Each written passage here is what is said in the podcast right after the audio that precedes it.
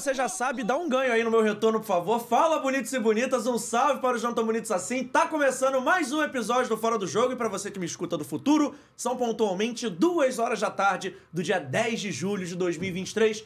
Uma segunda-feira muito especial para uma parcela da população do Rio de Janeiro, já que hoje a pauta do nosso programa é o Botafogo, líder do Campeonato Brasileiro.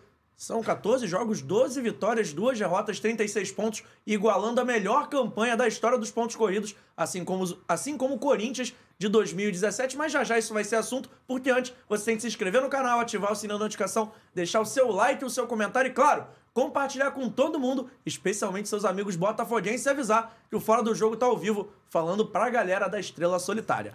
Para bater esse papo comigo, hoje não estou sozinho. Tenho a companhia de Aline Bordalo, do canal Botafogo Nelas. Muito, muito prazer. É um prazer oh, estar aqui hoje. A gente está muito feliz. Hoje é um dia ótimo para falar do Botafogo, amanhã também. Então a gente está vivendo, né, Tiaguinho? A gente está oh. vivendo um sonho, eu diria. É, é um sonho. E estou aqui também com o Thiago Veras, da, rádio, da Super Rádio Tupi. Prazer te receber aqui também, obrigado. Prazer meu, obrigado pelo convite e vamos nessa, né? O Botafogo tá, tá voando.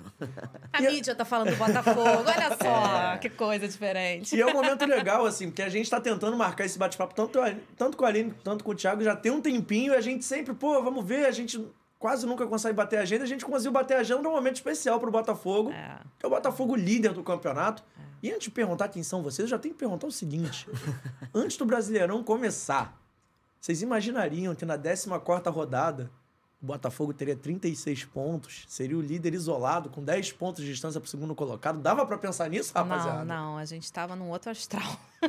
estava bem pessimista, mas as coisas foram mudando de uma maneira surpreendente.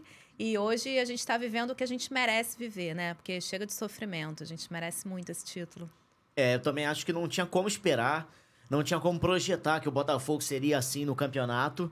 É, foi um primeiro semestre é muito ruim, um campeonato carioca péssimo, péssimo, péssimo. O time não conseguia render, parecia não se encaixar. É. é. quase na Copa do Brasil, caiu naquele jogo com o Sergipe, foi na estreia, é. jogou muito mal, era para ser uns 2, 3 a 0 para o Sergipe, que era um time da Série D do Campeonato Brasileiro, né? Então, o que o Botafogo fez de transformação para viver hoje esse momento, eu acho que ninguém, nenhum torcedor mais fanático possível poderia acreditar que o Botafogo sairia daquela situação tão incômoda para ser hoje um líder com folga no Campeonato. Brasileiro. Especialmente pelo psicológico dos jogadores, né? Eles estavam muito nervosos. A gente lembra daquele jogo contra o Vasco, Adrielson expulso, Rafael expulso. Então, nem só pelo, pelo futebol que eles não estavam jogando em campo, mas pelo extra-campo também a gente estava preocupado. E de repente tudo mudou. Eu acho que eles se fecharam, sabe? O que a gente vê hoje é que cada gol comemorado, vai todo mundo se abraçar, é, e todo mundo é igual, não tem estrela, apesar do Tiquinho, claro, ser a grande, grande estrela, a gente sente que não tem é, aquela coisa de, ah, tudo, joga para o Tiquinho. Não, todo mundo joga para todo mundo. Um dia é o Tiquinho que faz o gol, outro dia é o Eduardo que faz o gol, é o Tietê. É o Carlos Alberto, né, que eu nem lembrava mais que ele estava no, no Botafogo. Né? É. Mas, então, oh, ah, é união mesmo. Oh, Aline, eu acho o seguinte, cara. Eu acho que teve um, momento que eu não sei se a Aline estava no estádio, lá no Newton Santos, eu só não me recordo qual foi o jogo que eu acho um momento importante. Quando o pessoal começou aquela brincadeira lá, alguns falando sério da, da fila da desculpa, eu uhum. acho uma tremenda de uma uhum. baboseira aquilo ali. Uhum. O time não jogava bem, não rendia, avaliações são feitas assim. É. Claro que a gente espera na SAF um outro modelo, uma nova visão, mas também se tem um pouco do que é o dia a dia, o rendimento, para a gente poder analisar o futebol. E o Botafogo não era bom o suficiente para merecer elogios. Depois mudou, mas esse dia, eu não lembro qual foi o jogo, o Textor deu uma entrevista onde ele assumiu uma culpa. Ele falou: ó, nós erramos. Erramos sim no planejamento, a gente faria uma pré-temporada fora, nos Estados é, Unidos, é, mudamos é. e fizemos no Brasil.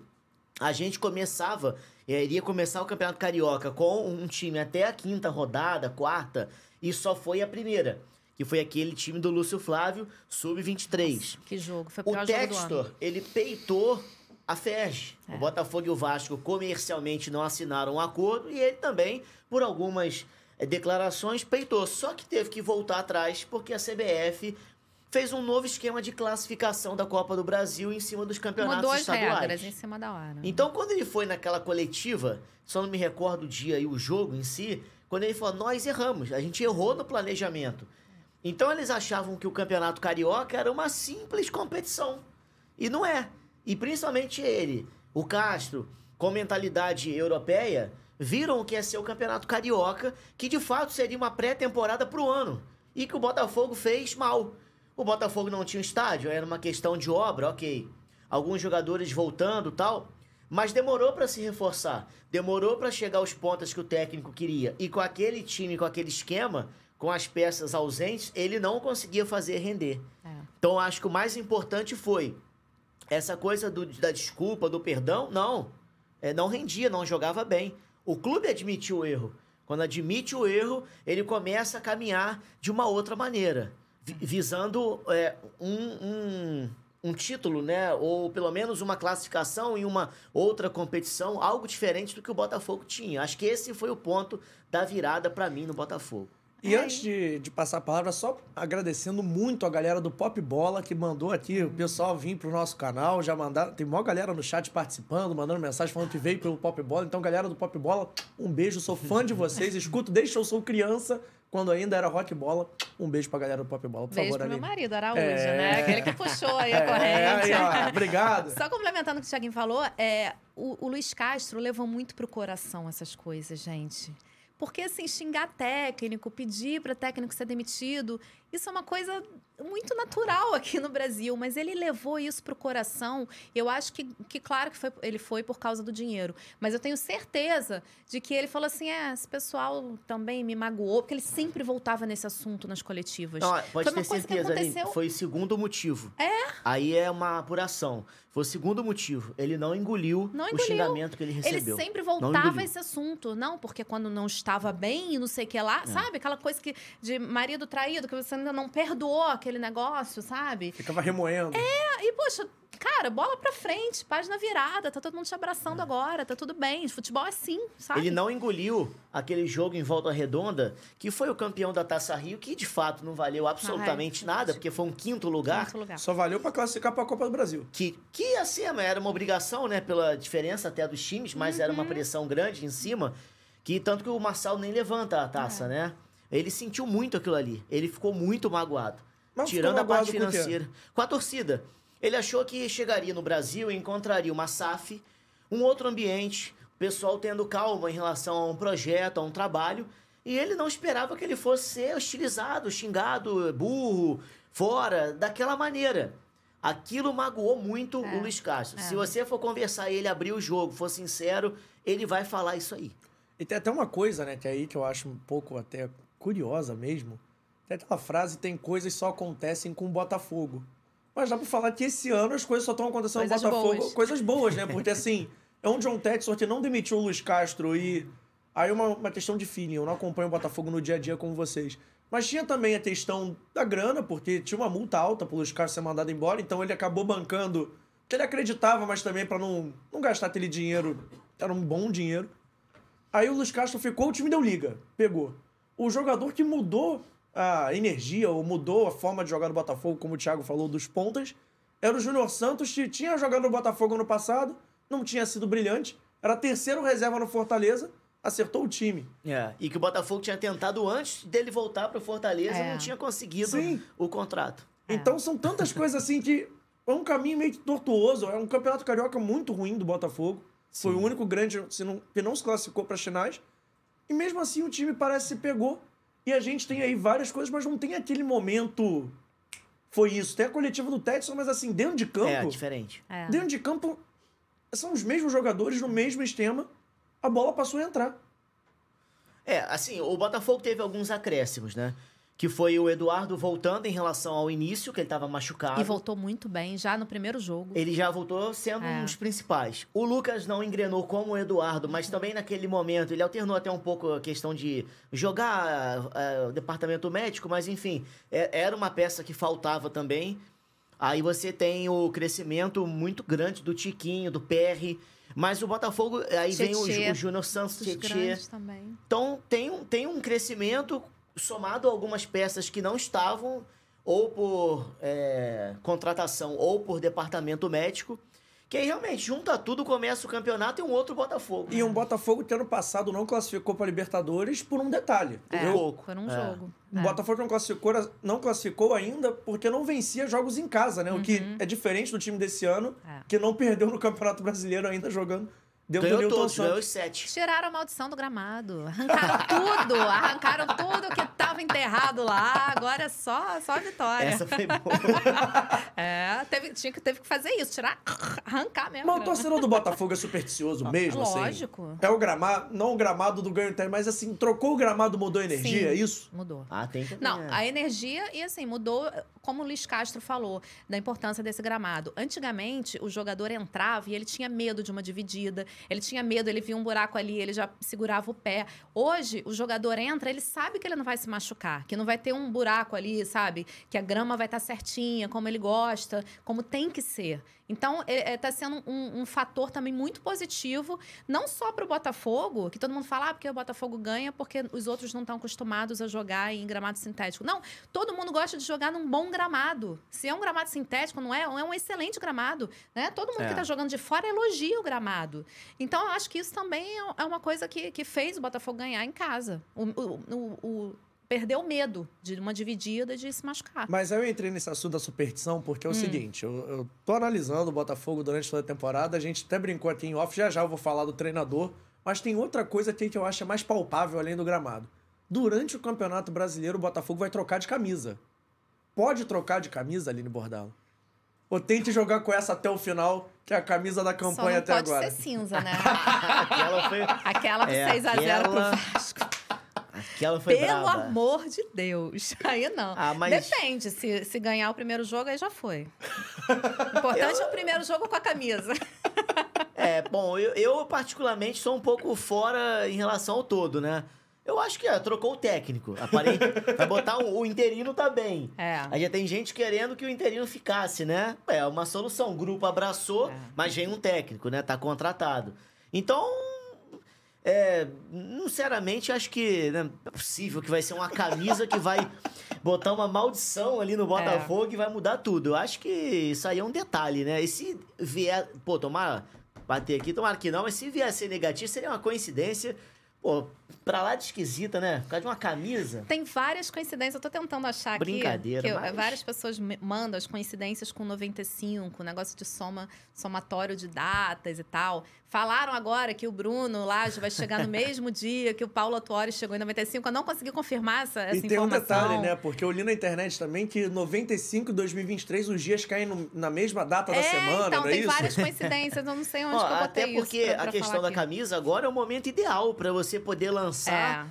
vender, a galera comprar. Torcedor hoje tá em êxtase. Se lançar uma caneta, o pessoal vai comprar. Se lançar. Então a camisa agora pra faturar um, um bom dinheiro até. Não, a gente tá carente Né? de camisa. Eu acho gente, que De loja, de camisa. é o momento certo. É. É. o momento certo. É. Aí não é possível que isso aí vai estragar Não, tudo. não vai não, vai não, vai não. Thiago, Acho que vai não. começar a ganhar de 5 a 0 6 a É, 0 vai aumentar o placar. Mas que é uma responsabilidade, é, né? é, pro Botafoguense é. Tem o peso, tem que tirar isso, né? Essa uruca de, de É, início é. e vamos Mas eu acho que tá tudo dando certo esse ano, sabe? Eu acho que até sorte a gente tá tendo, porque um campeão também se faz com sorte, né? De outros resultados e tudo. Tudo isso aí que você mencionou, é, das coincidências e das sortes. Então, acho que tá tudo desenhado pro Botafogo tirar a gente Tá. desse jejum. É, você vê que contra o Palmeiras, o PR, que pra mim, ele e o Tiquinho são os dois melhores disparados É. no ano. Depois tem o Eduardo, Adrielson, é. Cuesta. Mas os dois, pra mim, são as referências. É, quando ele falha contra o Palmeiras, o Gustavo Gomes faz o gol em impedimento. É, Aí tem um pênalti. Pênalti, o Rafael é. Veiga, inicialmente, ele não perdia. É. Aí passou a perder tudo, depois agora ele alterna mais faz do que perde. é. Mas é um batedor. Perde o pênalti. Ontem, o Grêmio tava dando um sufoco, tava no ataque, o Soares lá sem perna, sem Uhum. Não joelho. tinha perdido ainda, né? Pô, no- o cara jogando pra casa. caramba, nunca perdeu, chuta na trave por cobertura, vai o Botafogo 2 a 0 E até num grupo aqui de WhatsApp, que, de amigos tal, eu criticava muito antigamente. Eu achava que não tava dando certo. Aí o pessoal, calma tal. Aí hoje em dia eu ponho assim, calma, gente. Parece que virou. Todo mundo às vezes fica muito ansioso e eu fico, calma aí. Pô, alguém pegou o telefone do Thiago, não é possível. Não é ele que tá escrevendo. Eu falei, olha, eu já tô. Cas... Eu, eu continuo. Como é que é? É castrado. Castriado. Essas coisas todas. Que parada, hein? P- Porque, é, porque tudo que acontece hoje, Uhum. Agora você tá encaçapado. é, é, agora, agora o encaçapado, né? Vai ser o, laje, ele. o lajeado. Porque tudo que acontece hoje eu falo assim, calma, dá um tempinho que mesmo não jogando bem, a gente vai lá e ganha. É, mas é, tá aí, assim. tá aí assim. quando ganha, os caras falam, pô, filho, ó, tá vendo? Já É, aprendi, eu errei uma vez, é, agora é, não erro a segunda. Mas é um Botafogo que é exterminador de recordes de adversário, né? Porque o É. Palmeiras não perdia em casa há 30 jogos. É. É. O Grêmio não perdeu em casa na temporada.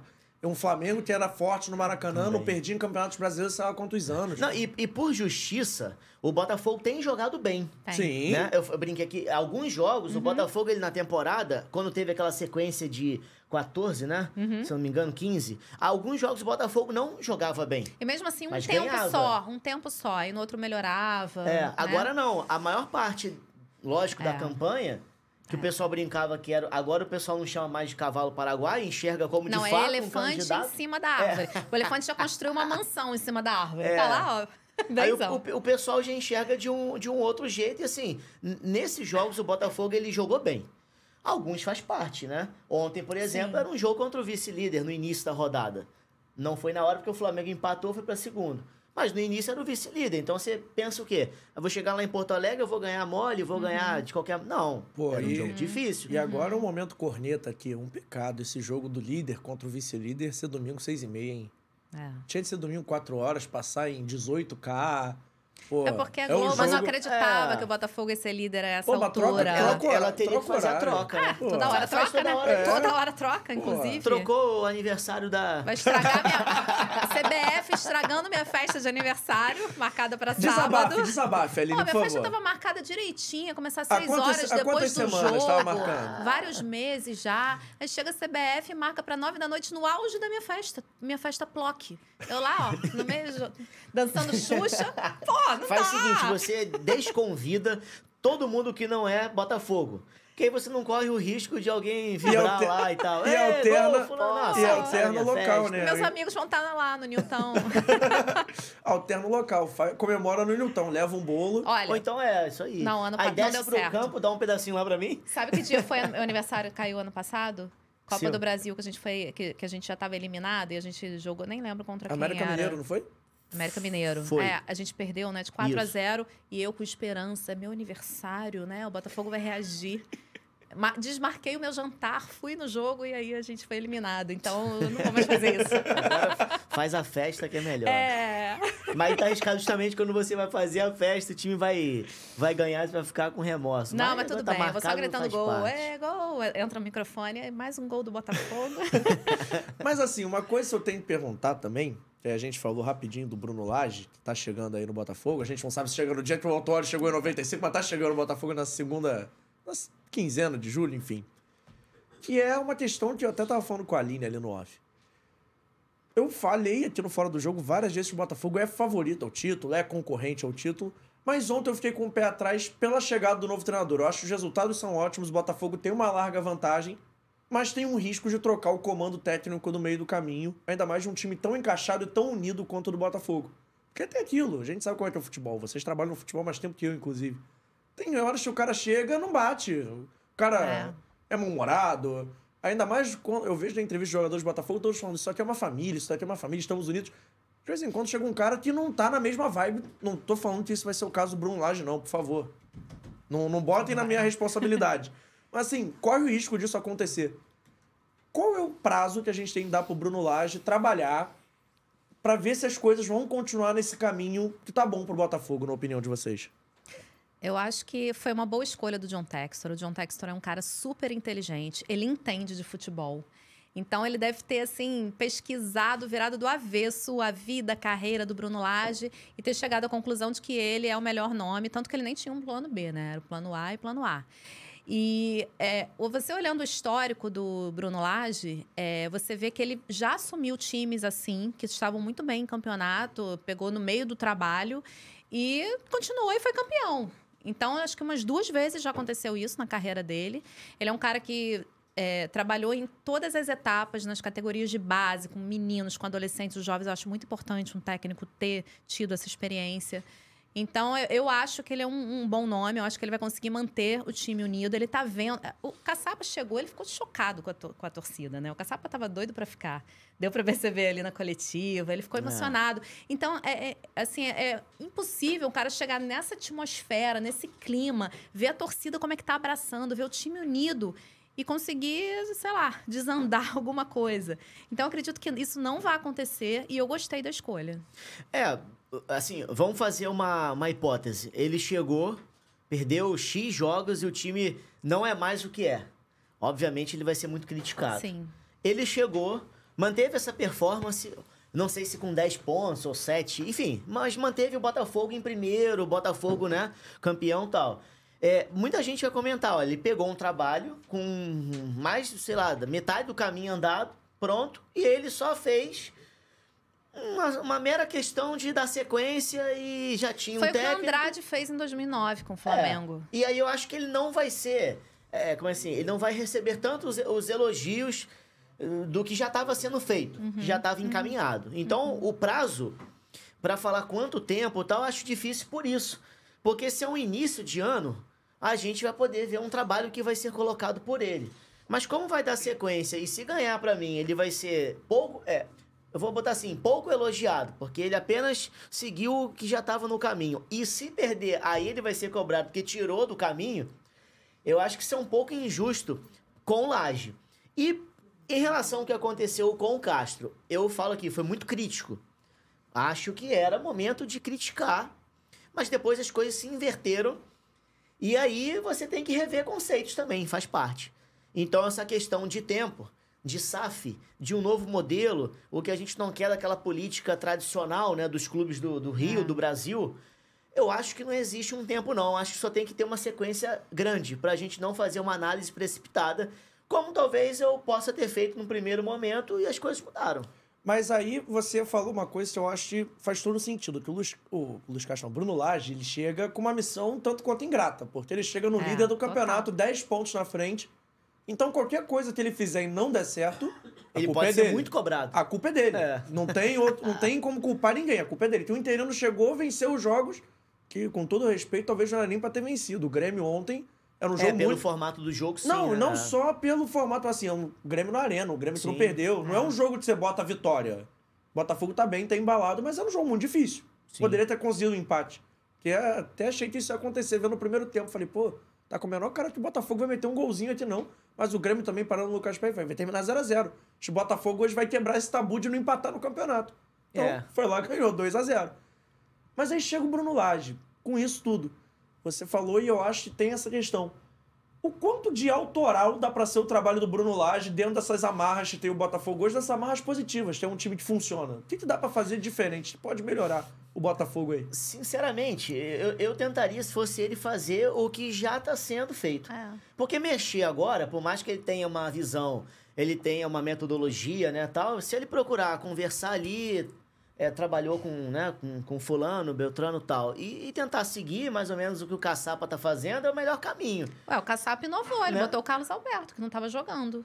Ele melhorou. É. Ele conseguiu melhorar o trabalho. A gente nem lembrava mais dele, ele fez dois gols em dois jogos. Mas assim, é, a gente vê que por formato, o Botafogo ele tem um estilo pronto. É, muito forte na bola parada, né? Ele é muito, ele é muito consolidado assim em sistema defensivo e ofensivo nas bolas paradas. É um time que os meias são muito velozes e de, de toques rápidos, a movimentação é intensa e joga com, com os pontos a todo momento. O Tiquinho não é aquele cara parado, pelo contrário, sai, distribui. Então, assim, você vê que o Botafogo tem é, formato de jogo definido.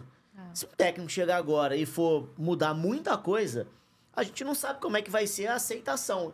E você falou bem, é, a- além do trabalho do Castro, ainda tem um interino, que é um cara que foi da seleção brasileira, né, zagueiro aqui e tudo mais e tal, que é um auxiliar do Lyon, que é da empresa, é do mesmo fundo, lá do, do- da Eagle Hold, e que em, em dois, três jogos o cara simplesmente ganhou. É. 2 a 0 2 a 0 A galera se amarrou, os jogadores falaram que gostaram.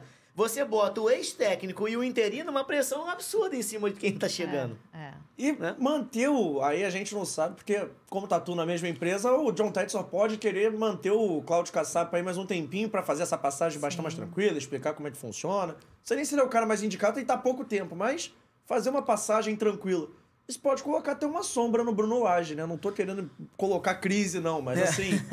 mas pode colocar uma sombra até pela torcida do Botafogo já ter também encostado. Eu acho, além dos jogadores, a torcida do Botafogo gostou do Cláudio Caçapa. Posso estar enganado, mas. É, mas ele parece que vai, a galera ele não, ele comprou não o vai barulho ficar, dele. né? Ele não vai ficar. Ele tá de férias. Então, com o técnico agora e com uma comissão É. montada, tendo os auxiliares do Laje, eu acredito que ele, olha, né, vai se inteirar, pode ter uma conversa, talvez num retorno, no- num encontro, mas aí não tem mais sentido o Caçapa ficar. Não tem mais. Ele não é funcionário do Botafogo. Mas ele ganha é do medalha. Lyon. Se o Botafogo for campeão, manda uma medalha pro Cláudio Ah, mandar. Ah, ele merece, porque Manda, foi um jogo manda. muito importante. Aquele jogo contra o Vasco, eu acho que foi um jogo, assim, decisivo. Pelo momento que a gente estava passando, todo mundo com aquela raiva do Luiz Castro, aquele jogo horroroso que foi da Copa Sul-Americana. É. Então, a gente precisava ganhar. Um, assim, mesmo o Vasco estando numa situação bem difícil, é um clássico. A gente sabe que, que clássico é duro. Sim. Então, ganhar um clássico dentro de casa, com o time todo se abraçando na hora do gol e a torcida dando aquele show, aquele espetáculo que eu até chorei, que foi lindo demais. É, aquele momento foi decisivo e quem tava lá era o Caçapo. Então, eu acho que ele merecia sim. É, olha só, no- na, na conversa do Castro com o Textor, quando de fato ele falou o que acontecia, né, da proposta oficial e tal, aquela coletiva, o jogo foi na quinta, né? Não, o jogo foi na quarta, do- Não. do Magadianes. Não, foi na quinta. Foi na quinta. Aí ele falou que iria dar a resposta. É. Mentira. Ele, a mentira, assim, ele já tinha resolvido. Sim, lógico. Obviamente, ele não ia explanar porque o clima já estava muito ruim, porque a informação surgiu no dia do jogo. Se fosse depois, tivesse ganho, como foi contra o Palmeiras, ninguém falava nada. Ele ia sair carregado. Como as coisas foram desenhadas de uma outra forma, pegou mal pro Castro. Ele já tinha a decisão que ele ia sair, só Claro. comunicou é, oficialmente. Mas na terça, quando ele teve uma, uma conversa, uma reunião com o Textor, o nome do Laje surgiu ali. Então, assim, eu não sei qual é o grau de intimidade, se existe amizade ou é, questão profissional entre o Castro e o Laje. Isso eu não sei. Mas o nome dele foi falado com o Textor, entre Castro e Textor.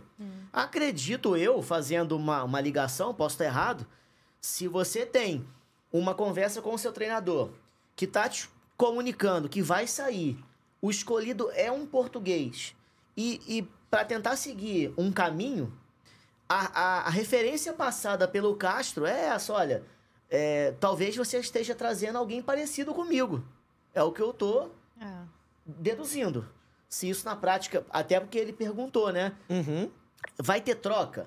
Vai mudar muita coisa? Não. Me parece que a escolha já foi feita para seguir um caminho. Acho. não O Botafogo Way. zebra. É. Eu tô rindo, eu tô rindo aqui porque a galera do Pop Bola está comentando. Ah. Re- irei registrar todos os comentários, mas o primeiro eu tenho que registrar é o seguinte: eu perguntei se manda medalha pro, pro Cláudio Caçapa, e eles querem saber se manda medalha pro Luiz Castro também ou não. Manda. Manda. Ué. Manda. Manda uma cartinha É. junto.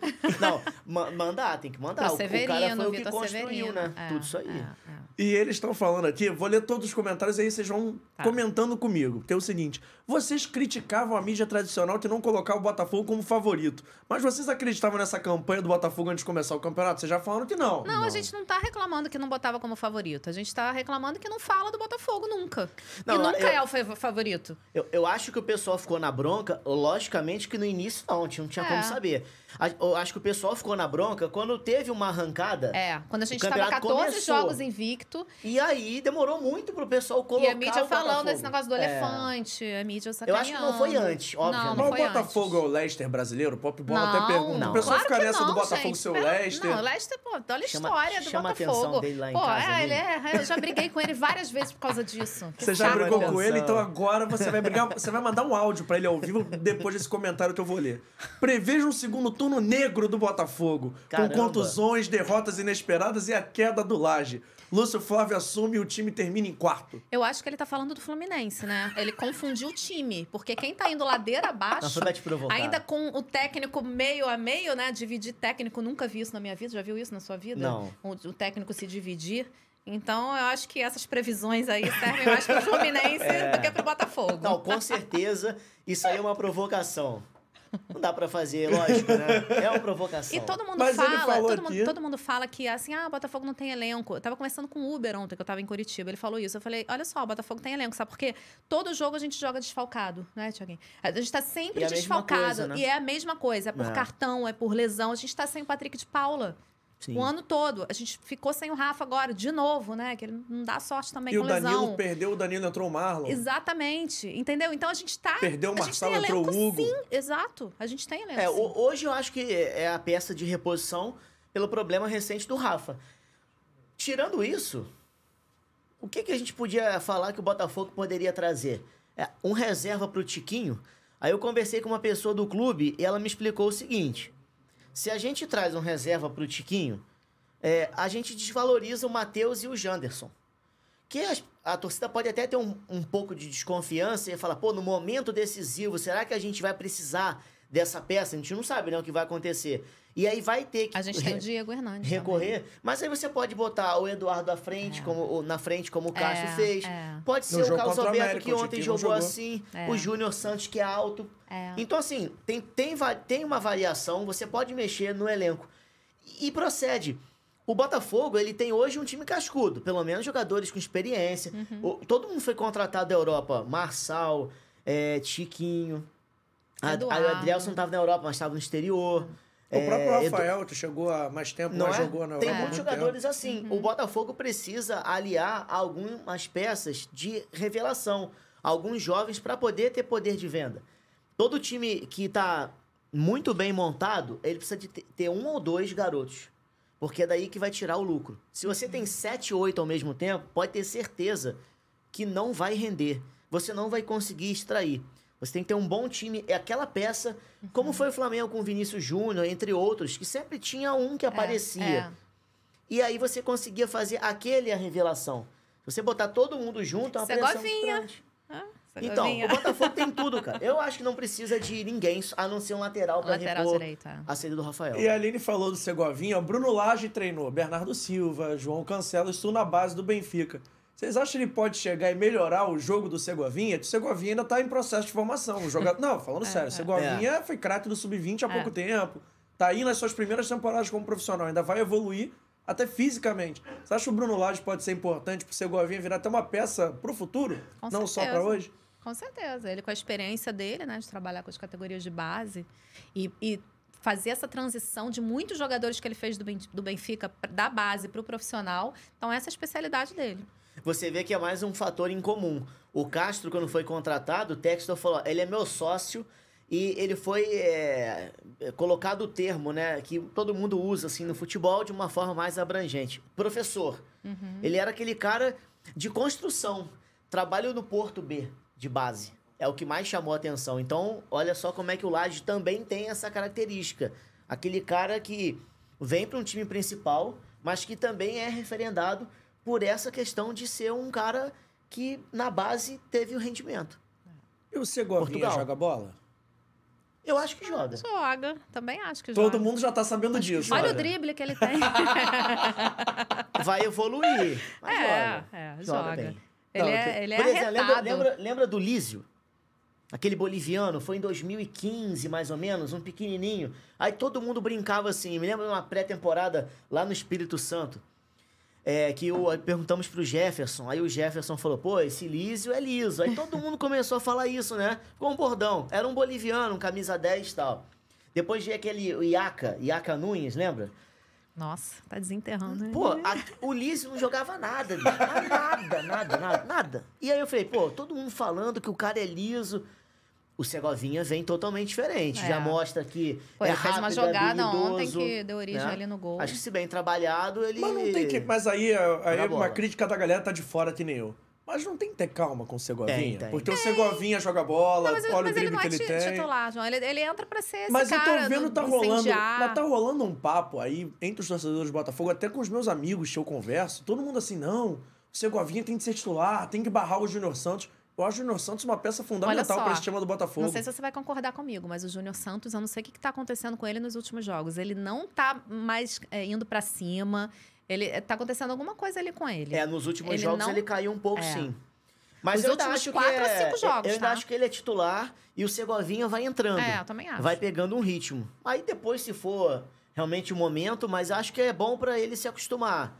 É, acho que ele virou mais que um. Assim, além de jogar bem, a gente considera, ele virou um talismã. Talismã, igual o né? Caio. Alguma coisa assim Caio, do torcedor. talismã? Por isso a galera É, quer. é, é. Mas eu, eu iria com calma. Um time campeão tem que ter um talismã. É.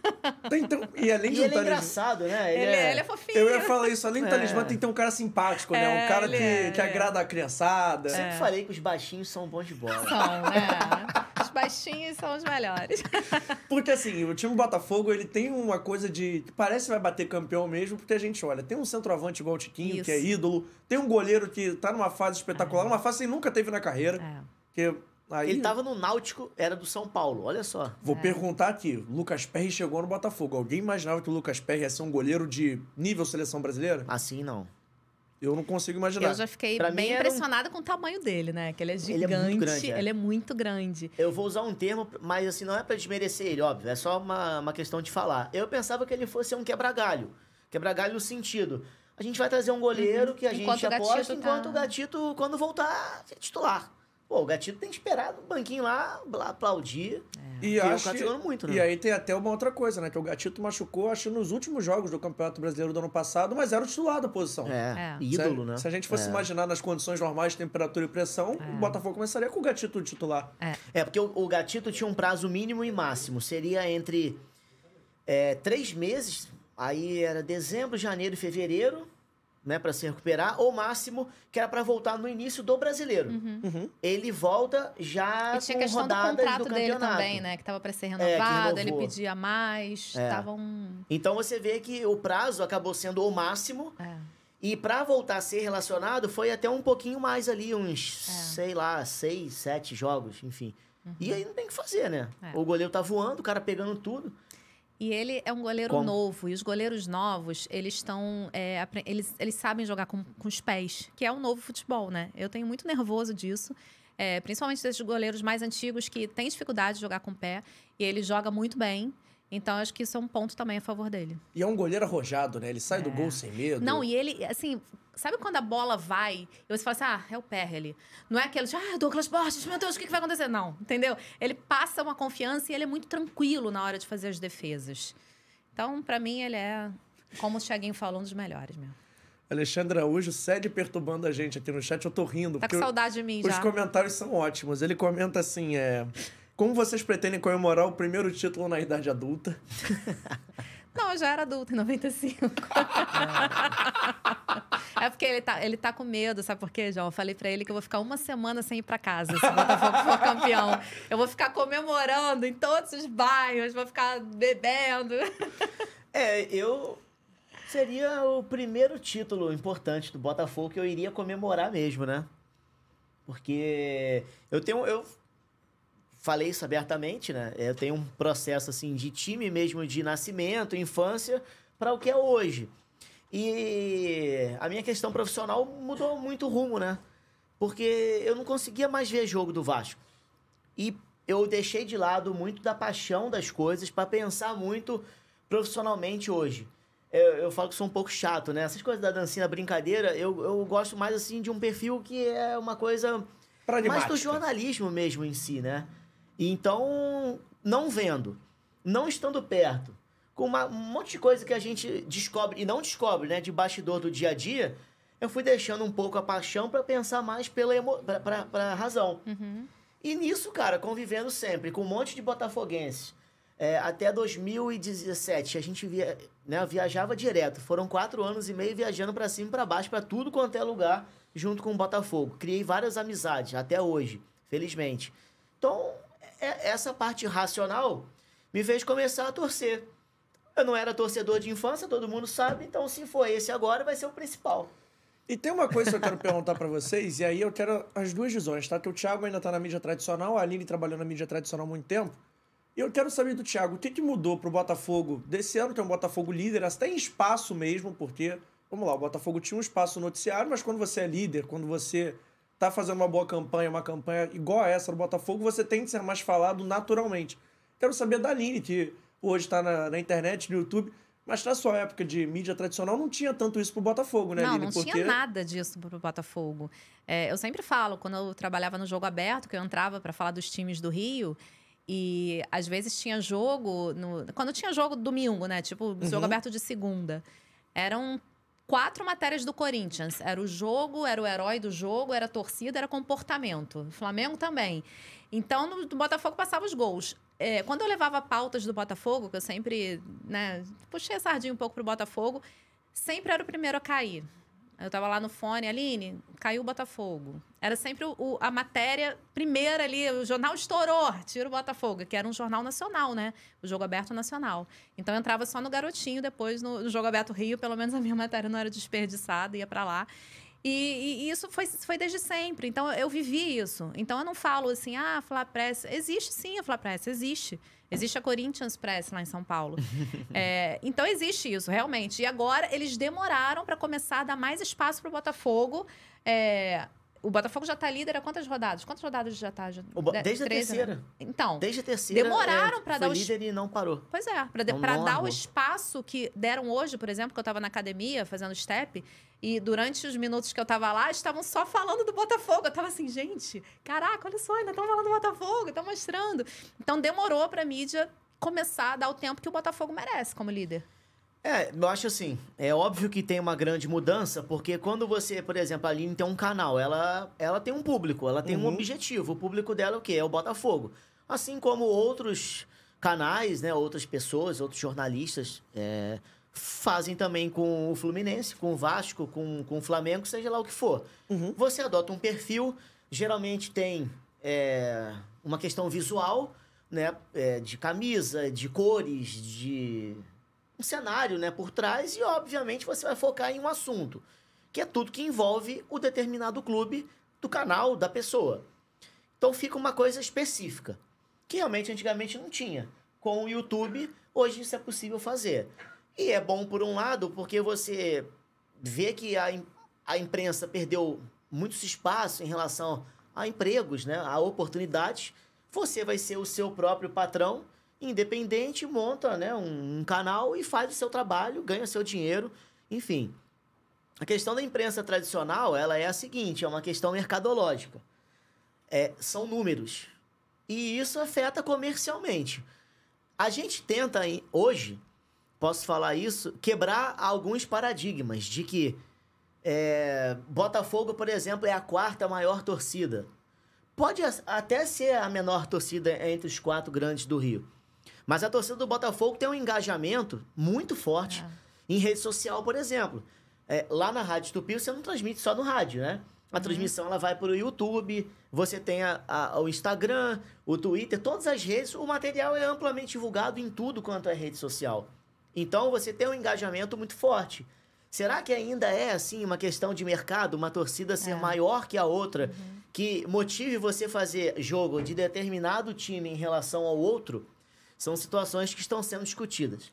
É óbvio que o Flamengo tem um número muito maior, isso chama mais patrocinador, é, chama mais investimento, mas você tenta quebrar algumas coisas, né? Não, mas eu vou perguntar até o que, que mudou em relação ao seu trabalho, porque imagino que assim, pô, o Botafogo tem seu espaço, mas hoje você tem muito mais espaço pra usar, pra tentar uma entrevista diferente, ou não só uma entrevista, mas assim, fazer pautas que antigamente o momento do Botafogo não permitia tanto. Vamos, posso ser bem sincero aqui, até porque eu acho que eu vivo um pouco disso na época que trabalhei cobrindo o Vasco. Quando o momento é ruim, você não consegue fazer todas as É. pautas que você quer, É. porque o torcedor não quer saber, você não tem aquele espaço, o torcedor tá chateado.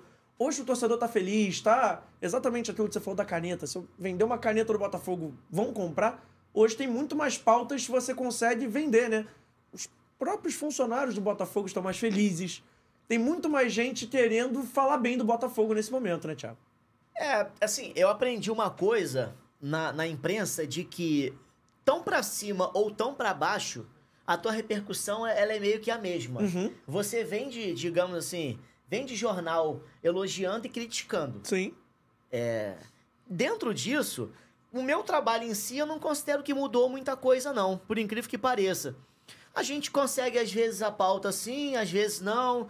É, Tem a questão do clube por exemplo, tá, pode estar voando. Aí é uma semana de clássico. Não, segura para não falar nada. pô. Então, assim, eu acho que o fato de estar mais em cima, logicamente você vai fazer um outro viés que é mais positivo, mas nem sempre você consegue fazer tudo o que você quer também quando é um cenário negativo. Eu acho que isso é meio que proporcional.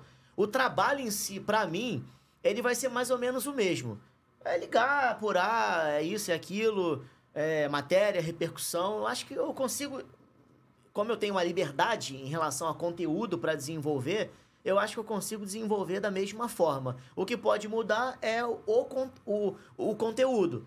Agora não vai ser mais tão assim, vai ser mais o, o, a elaboração, a execução, eu acho que é igual, cara. Sabia?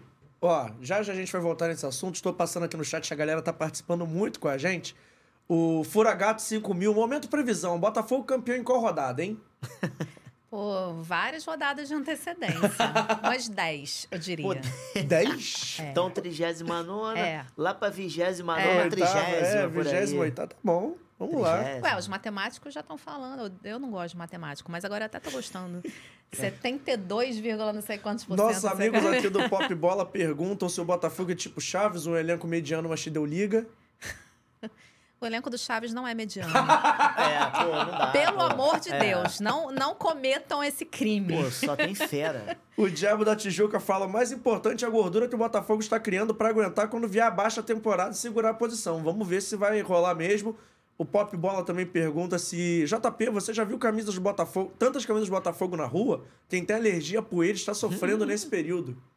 Ah, é. Ó, estão te provocando muito. Eu hein? achei que estão te- estão pegando seu pé ali, né? eu não E é deixava, hein? normal ter um período de baixa, se tiver. Né? Ninguém ganha tudo Eu todo momento. acho. Te- Se tiver uma oscilação, o importante é você oscilar pouco. É três, dois, três jogos e aí é. se reabilitar. Então, tá Você não acontecendo no pode- Botafogo. É, você não pode oscilar oito rodadas e É. aí nessas oito ganhou duas, empatou, sei lá, uma, perdeu cinco. Aí não. Não Mas pode se ser você um time que em oscilar- 14 ganhou duas, né? Exatamente. Não pode, né? Não, não, É, não dá. Não pode. Não pode, né? E vou te falar, é, Eu prometi que não ia falar sobre isso hoje, mas não pode, né? Não eu, eu, tava, eu tava um dia comentando lá na redação com um amigo botafoguense lá na rádio. E eu falei pra ele no dia, no dia do jogo, eu falei, olha, eu acho que pro Botafogo seria importante, até por essa questão de tentar não oscilar, é, sair fora na Copa do Brasil pro Atlético. Ele falou, que isso, tá maluco, cara? É muito dinheiro passando de fase. Eu falei, vou te explicar o porquê. Quando eu conversei com um membro da, da- do clube da direção lá em Volta Redonda, num jogo que pelo Campeonato Carioca, o que me foi passado foi o seguinte: a gente quer muito que o Botafogo tenha o máximo de experiência possível na Sul-Americana. Porque por mais que esses jogadores sejam da Europa, né, vieram tal e são experientes de idade, a gente quer que eles estejam adaptados à altitude, É. ao Equador, à, à Bolívia É um futebol diferente. sabe? A Colômbia, a Argentina, a força física, porque a gente quer o Botafogo na Libertadores. Nem era falar do título brasileiro naquele momento, óbvio. Então a gente quer na Libertadores. Eu acho que talvez só o Flamengo hoje teria um elenco para suportar três competições. Eu não sei se ele teria como time o mesmo sucesso, mas como elenco eu acho que dava para fazer ali, né? O Botafogo três competições ia chegar um momento que ia funilar muito. E se você é eliminado mais à frente, com aquele gostinho de que poderia alcançar e não conseguiu alcançar, poderia gerar esse momento de é, instabilidade numa, numa fase final. Perdeu do jeito que perdeu pro Atlético, jogou muito bem, levou para os pênaltis, faz parte, foi 1x0, 1x0 e acabou. E a competição que era uma prioridade, que é a Sul-Americana, o Botafogo ainda tá vivo e virou líder disparado. Mas é isso que eu quero Sabe? saber. Então, Aí eu quero é saber. esse. não, mas agora eu quero saber de vocês. Você tava falando, eu já tava com essa pergunta na ponta da língua. O Botafogo é líder do Campeonato Brasileiro, 10 pontos à frente do segundo colocado. Beleza. Tem uma Copa Sul-Americana que encheu um pouco mais o calendário, que ao invés de um tem dois jogos a mais. sim. E aí? Por é causa time, do Luiz Castro, é bom dizer. É time reserva, é time titular. O Botafogo tem que olhar pro Brasileirão. Qual. Na hora de colocar na balança, tudo bem que a distância do Botafogo, a gordura é boa. Mas eu imagino que pro torcedor do Botafogo ser campeão brasileiro agora não é mais uma questão de. Agora virou de honra. né? É. virou uma questão de obrigação. Dá pra gente falar que hoje o Botafogo, pela condição que ele tem no campeonato, é obrigado a vencer esse Brasileirão. É. E a Sul-Americana entra onde nessa história? Então, o Castro ele tava fazendo o quê? Ele saiu, beleza, mas deixou um trabalho. Uma hora é o Luiz Henrique, uma hora é o Vitor Sá. Né? Uma hora ele só não trocava, óbvio. Algumas peças são indiscutíveis, o Tiquinho e tal. O goleiro não precisa trocar, porque é diferente. Os zagueiros te- tem uma espinha formada, né? A base do time formada. Mas ele trocava, ele trocava Danilo com Marlon. É, então o, o Botafogo, ele teve um rodízio, teve um revezamento lateral o de plástico, Rafael. Tinha um revezamento que durante muito tempo o Botafogo conseguiu se poupar. E eu acho que com duas competições, quando você tem, por exemplo, Segovinha, Júnior Santos, Luiz Henrique e Vitor Sá. Agora tem o Diego Hernandes, que pode também ser um meia, mas pode ser um cara aberto. Tem o Tiquinho, o Matheus e tal, você tem peças para rodar. Em determinados jogos, você vai com o titularzão, que são os mais importantes. Mas quando você for com mesclado ou reserva, eles estão com o mesmo ritmo. Não é que o Botafogo virou uma seleção da noite pro dia, mas isso está enraizado lá. Então eu acho que três seria muita coisa. É, também acho. Duas, o Botafogo tem Dá total condição de levar. Uhum. E é lógico, quando tiver que focar mesmo, ó. A Aline chegou pra mim, eu sou o técnico é da fisiologia. Tiago, é, hoje não dá pra botar fulano, beltrano e tal, porque vai estourar. Tira. Fora isso, eles estão bem? Consultou os jogadores? Dá, dá perfeitamente pro Botafogo administrar duas competições. E mim. tem também uma questão do, da Copa Sul-Americana ter um nível muito baixo, né? Exatamente. Podemos, podemos colocar assim pra não falar em outras palavras, né? sim, é. São times muito ruins, né? É. É, agora vai ficar viu Bem pelo- conhecidos, A gente né? Viu pelo grupo do Botafogo próximo. na Copa Sul-Americana, né? É, Magajane, agora vai ficar César um pouco mais forte. Porque a tendência é que os, É, vão os que vão passando são, né?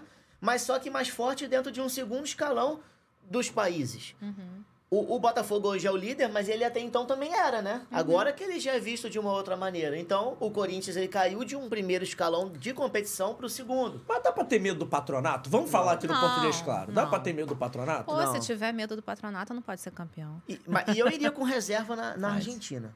É, Eu acho que dá mesmo assim pra jogar lá. Se não for todo, Uhum. Quase todo. Já já eu volto com as perguntas. Me dá um minuto só pra fazer aquele merchan importante, porque vocês gostam de vinho, imagino eu. Gosto muito. Quem não Muita gosta de coisa. tomar um vinhozinho nesse frio que tá acontecendo no Rio de Janeiro, esse frio desproporcional, tomar um vinhozinho tá sendo perfeito. E olha que eu vou te falar, dá pra você fazer um turismo enólogo de qualidade. Pra quem não sabe, turismo enólogo é turismo de vinho.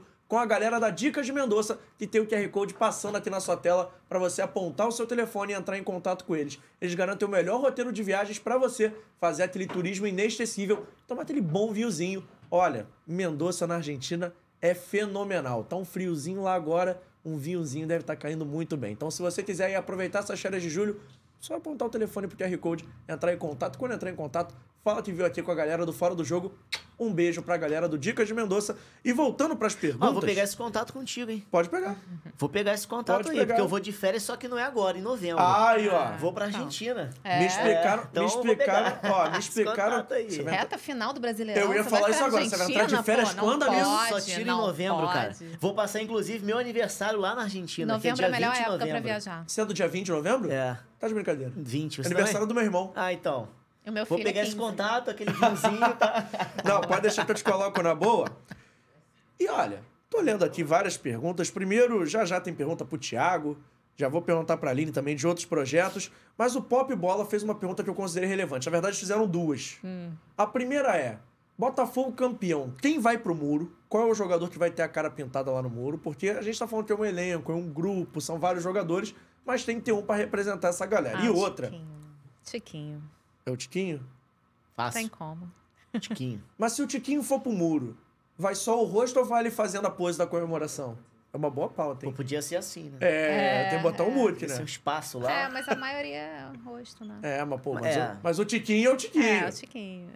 E outra, o jogo do título, vamos imaginar que o Botafogo pode ser campeão jogando em casa, não sei o quê. O jogo é no Newton Santos ou é no Maracanã?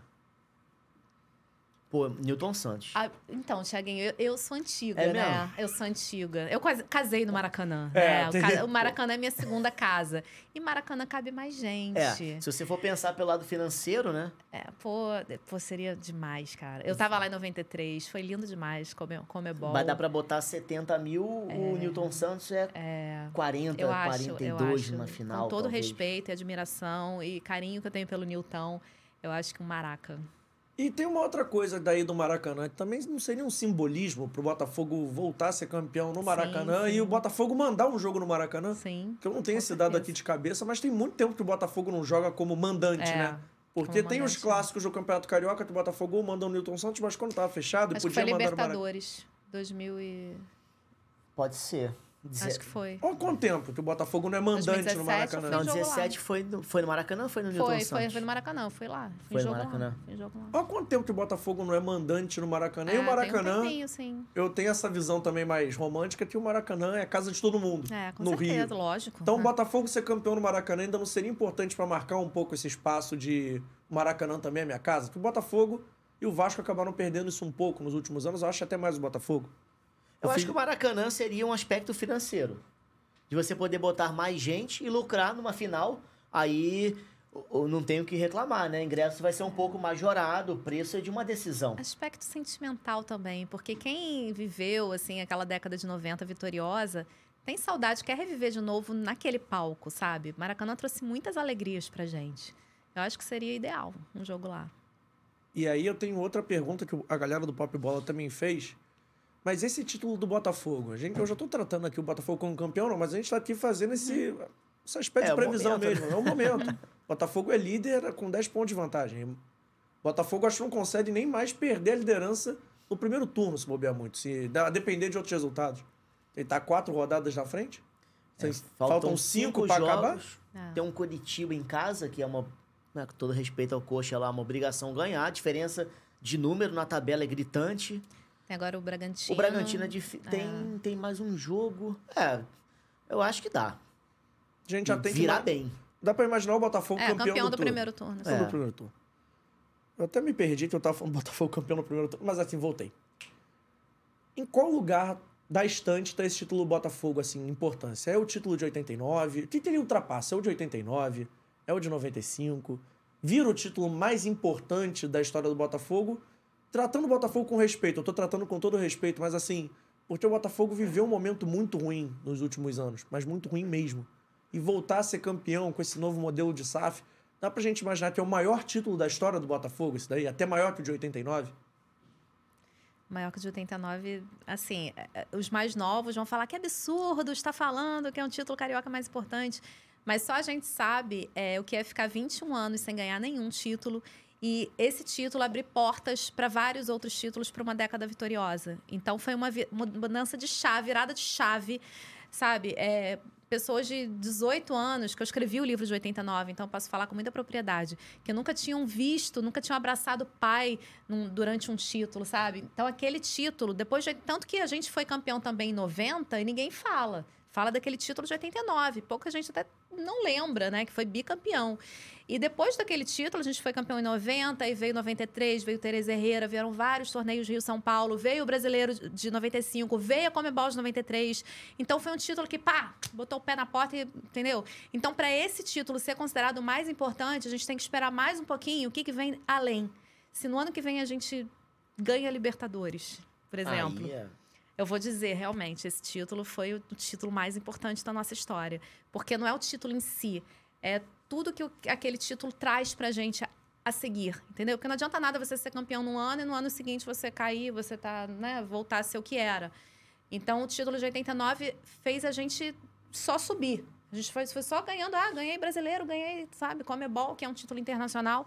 Então, eu acho que por enquanto ainda não, mas a gente está precisando. A história recente do Botafogo é sim o mais importante. Bom, Bom, a Aline, É. a Aline fez um livro, né? então, eu era criança, lógico que eh, pelo jornalismo a gente lê, escuta, conversa, mas eu não vivi aquele momento, né? Então, assim, ela fez um livro com os personagens, ela pode falar com muito mais propriedade do que eu, do que foi aquele sentimento, do que aquilo significou. Eu acho que dessa parte eh, sentimental pro clube e pro torcedor, É um título que vai ser difícil, né, de ser batido. Mas, e em termos de importância, apesar do Campeonato Carioca, naquela época, totalmente diferente do que é, É. desvalorizado hoje, naquela época o Campeonato Carioca, até mais atrás, né? Quando eu converso com o Gerson lá na rádio, o Campeonato Carioca era um campeonato quase que brasileiro. É. Os times eram as potências. Eles viajavam, excursões, coisas Era que até junho, né? A final foi em junho, foi 21 de É, junho. Não tinha é, esse tanto de Copa, assim, É. bra- brasileiro desse jeito, Copa do Brasil. É.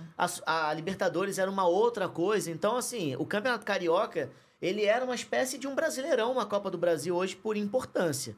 Então, na época, tinha a relevância, né? Mas, tirando esse lado sentimental, eu acho que esse passa a ser mais importante, sim, se conquistar. Porque projetando o SAF e o futuro, é também uma quebra de um, de um momento, né? Que entra pra história do Botafogo. Teria um- Primeiro título da SAF, né? é, teria, me- teria o mesmo grau por também ser brasileiro de 95, mas com um asteriscozinho assim marcado ali que vai ser a esperança do futuro do clube, né? De ser mais que isso, ser uma Isso. Libertadores, seja o que for. E qual é o tamanho da pressão que esse título coloca no projeto do Botafogo? Que eu vou perguntar porque, assim, é um projeto que era um projeto a longo prazo. Não sei nem se John Tetsuor imaginava ser campeão brasileiro no segundo ano de projeto. Eu acho que não. Eu acho que não. Ele, ele fala isso com todas as letras, É. né? Acho que não. Então, qual o tamanho da pressão? Porque o torcedor do Botafogo, assim como qualquer torcedor de time grande do Brasil, é um torcedor exigente. É. Não dá pro Botafogo ser campeão brasileiro, não dá pra ser voo de golfinho, né? Uhum. Que sai da água. Botafogo, se for campeão brasileiro, vai ter que montar um elenco ainda mais consistente, vai ter que ter mais reforços. Mas ele vai ficar animado, né? Ele vai ver Não, a nossa festa. Mas eu ele quero- mesmo Mas vai eu querer. quero saber eu qual é o acho. tamanho da pressão dentro desse projeto. Porque, assim, o que era um projeto de longo prazo pra dar certo, ele já deu certo e você quer dar o próximo passo. É uma Como é pressão boa. é. É uma pressão boa, eu acho. Você acha uma pressão boa? Acho. Eu acho que não chega nem a ser pressão, sabia? É, Porque é um incentivo. como você falou bem, é, o projeto não era para ganhar nada agora. É, ainda seria reestruturação mais à frente, melhorar uma competição sul-americana, sair de sul-americana para Libertadores e aí você é, não só o futebol caminhando paralelo a isso, o clube associativo zerando as dívidas para chegar no momento e a gente vê que tudo bateu certinho, né? O futebol com o pagamento dessa dívida. Então, sinceramente, eu acho que não coloca pressão. Eu acho que se o Botafogo ganhar esse ano e, por exemplo, não vier a ganhar um próximo ano, é normal. Não vou esperar que o Botafogo esse ano ganhando, ano que vem ele vai ter que ganhar também. Vou esperar que ele se reforce. Mas ele vai ter que entrar brigue. pra competir. Não, Sim, isso aí. Mas se não ganhar, Mas se não competir, ah, eu acho que vai competir sim, sabia? Porque já tem uma base. Se você ganha e começa a ter uma visibilidade, diferente, ganhou uma boa premiação, é, é, é um indício que o teu projeto tá caminhando para um lugar em certo. dia, que é muito importante. então você Eu acha... acho que vai competir. É. Então você acha que o título pode até acabar acelerando a recuperação do Botafogo? Isso. Dá pra eu falar acho que isso? não traz pressão de você ser obrigado a no É. ano que vem fazer a mesma coisa.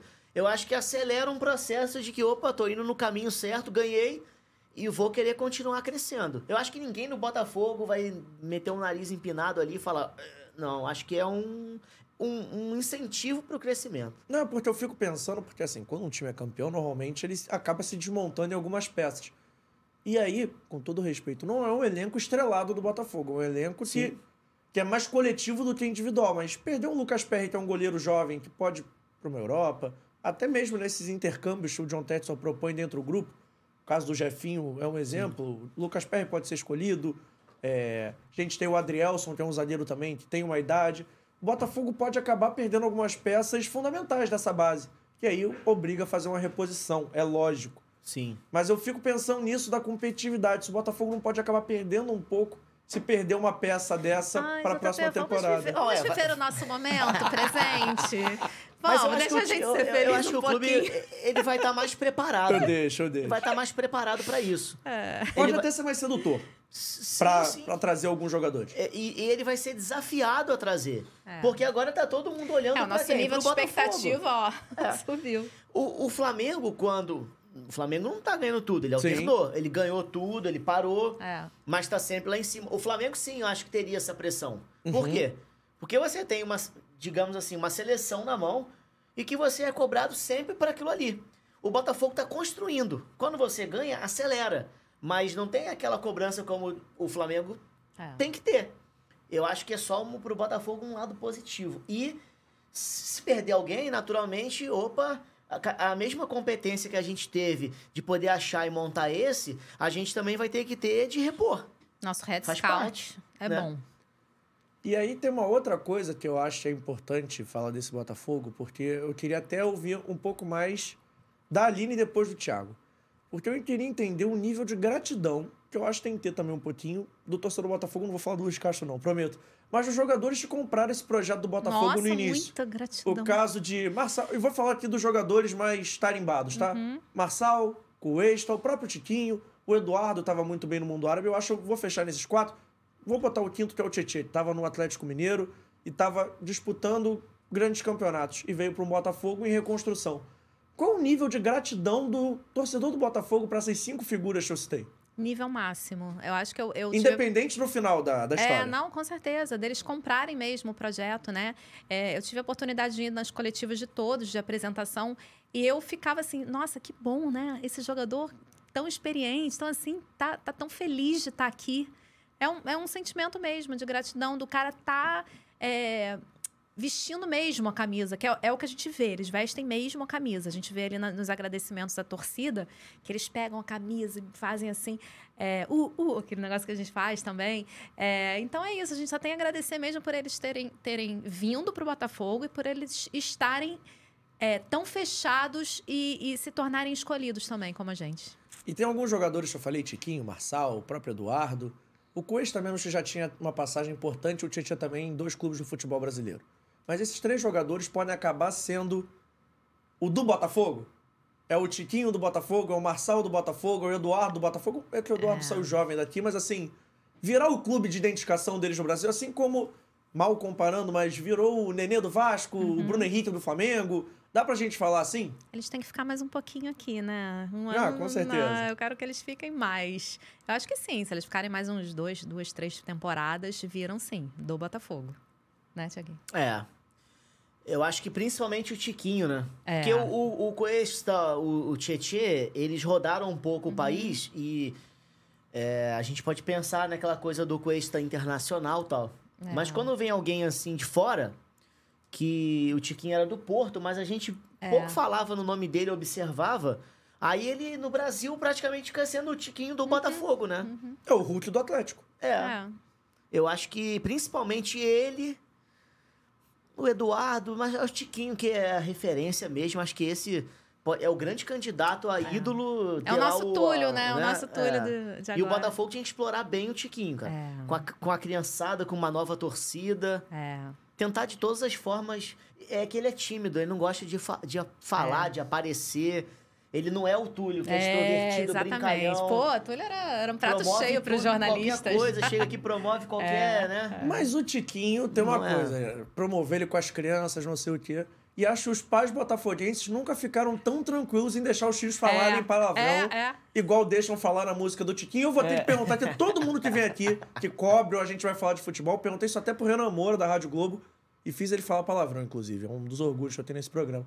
Dá pra falar que o Tiquinho Soares é foda mesmo? Lógico. Eu É. entrevistei no estádio, o filho do meu primo tem seis anos, o Dante. Aí eu, Eu falei, canta o, o- a música do Tiquinho. Ele cantou, eu falei, seu pai deixa você falar palavrão só no estádio.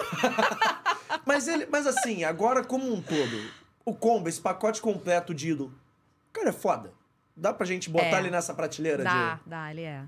Ele é porque, é, não é só porque ele faz gol, né? É o posicionamento dele, o cara é muito inteligente. Ele sabe se posicionar, ele dá assistência. É, nossa, ele- eu acho ele um jogador completo. Ele às vezes vai pra defesa também, quando precisa, ele vai ajudar. Eu acho ele foda. Eu também acho. A, a galera fez a musiquinha certa. Dá pra É. botar bola, soda, né? Dá pra fazer um monte de coisa na transmissão, mas eu acho, cara. Porque a Aline falou certinho. Ele não é aquele cara parado, aquele centroavante que fica ali e tal, aproveita. Não. Sai, é, lança, é, comanda o time, É. tem a experiência dele pra mover todo o ataque, faz muito gol. A presença dele diária é absurda. Até quando deu errado, a bola voltou no pé dele, né? Aquele É. pênalti fez o gol. Então, assim. E o cara que atrai a torcida. Você pode ver que na escalação, eles gritam o nome de todo mundo. O dele é uma outra empolgação. É, um outro ambiente, né? É. O estádio fica mais. É. Então, assim, eu acho que ele foi o cara, assim, o perfeito pro Botafogo. Acharam um centroavante que há muito tempo o Botafogo não tinha. E é um cara, assim, que. Talvez as pessoas menosprezem um pouco pelo apelido, né? O nome, porque veio pro Botafogo, que não era tão falado. Mas se a gente pensar, ele tem quanto? 31, 32 anos. Tá no auge. Tá. Por que não dar uma oportunidade pro cara ser da seleção Pô, a gente brasileira? tá entrosado, que essa era a próxima pergunta. Porra.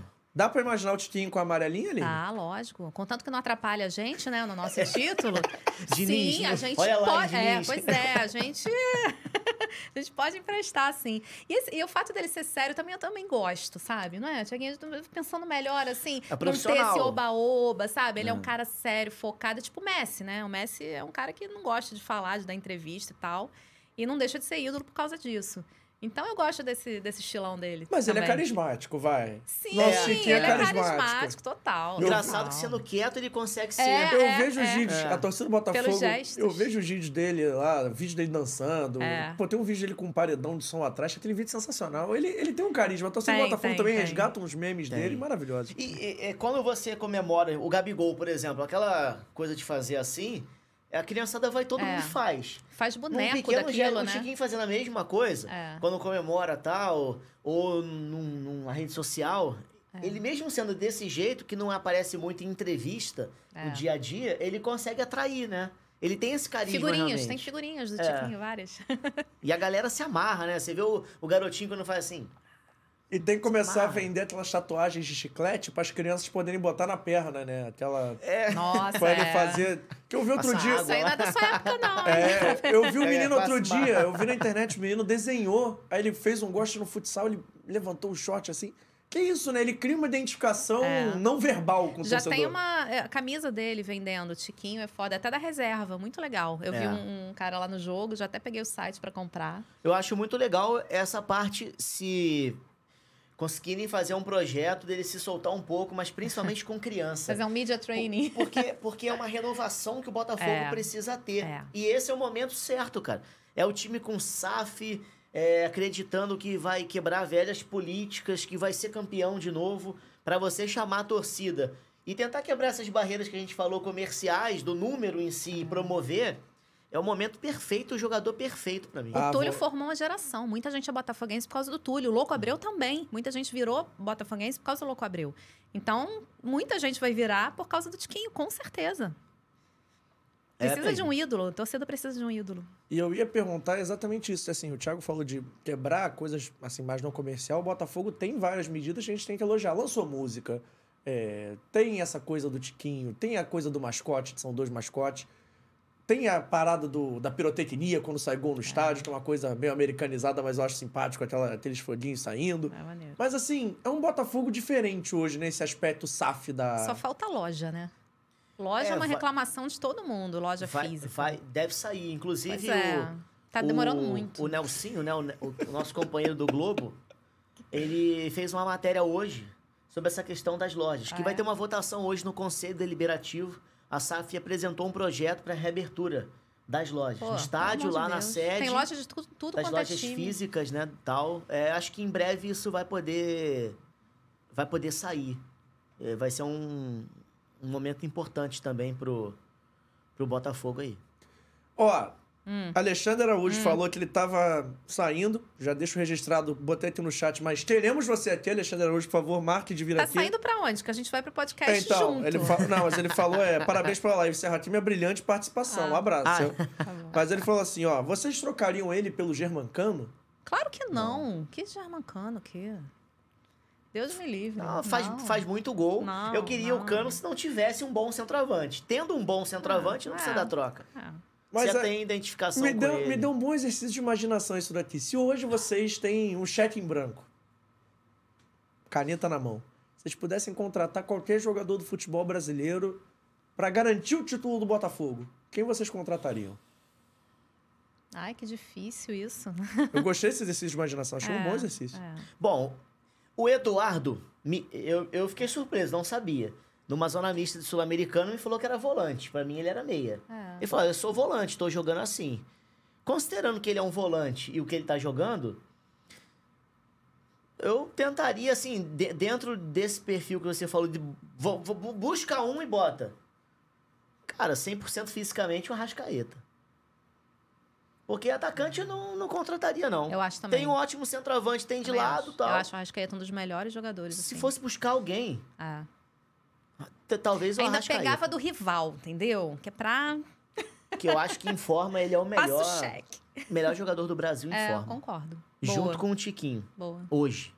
Mas só que ele tá alternando, né? Quando ele tá em É, campo, ele é, é, é. diferenciado demais. Pô, eu seria penteiro. Eu não, não iria na Rascaeta, não. É mesmo? Não. Eu, se fosse assim, pudesse contratar alguém, eu contrataria o Dudu do Palmeiras. Pode eu ser. até, eu Eu até acho pensei, Que mas. eu acho que a ponta esquerda do não é um ponto fraco. O Luiz Henrique é forte, ajuda na É. recomposição. Mas assim, Pode seria ser um jogador também. diferente. Eu acho que seria um, um dos poucos upgrades, tá pra imaginar. Que o Eduardo tá jogando muita bola, né? Pode ser. E o apelido de Sheik também é, É. simpático, fala a verdade. É. É, não, não, mas ele não pode sair, não. O que eu Não, falei, pelo considera- amor Não, de ele Deus, não. pouquinho, ele É, não. pouquinho. Não, considerando Arrascaeta que seria ele... o banco dele. Não, ele se- seria. O Eduardo seria o. Vamos botar na, na numeração tradicional. Teria um 5, ele seria o 8, e o Eu acho que Arrascaeta ele tem o seria o 10. 10. É, tá bom. Né? Ó, antes de eu te liberar, tem pra gente a Vitale Gelato. Melhor gelato. Eu não vou deixar você ir embora Oba, daqui sem tomar um sorvetinho. sorvetinho, Não vou, não vou fazer isso. Chamar Chareiro, está chegando aqui a Vitale Gelato, o melhor gelato italiano do Rio de Janeiro, que você pode pedir na sua casa, já que eles entregam em praticamente todos os bairros do Rio de Janeiro capital. E olha só que maravilha. Para você pedir a Vitale Gelato, é só você apontar o seu telefone, porque a QR Code está aqui do meu lado direito.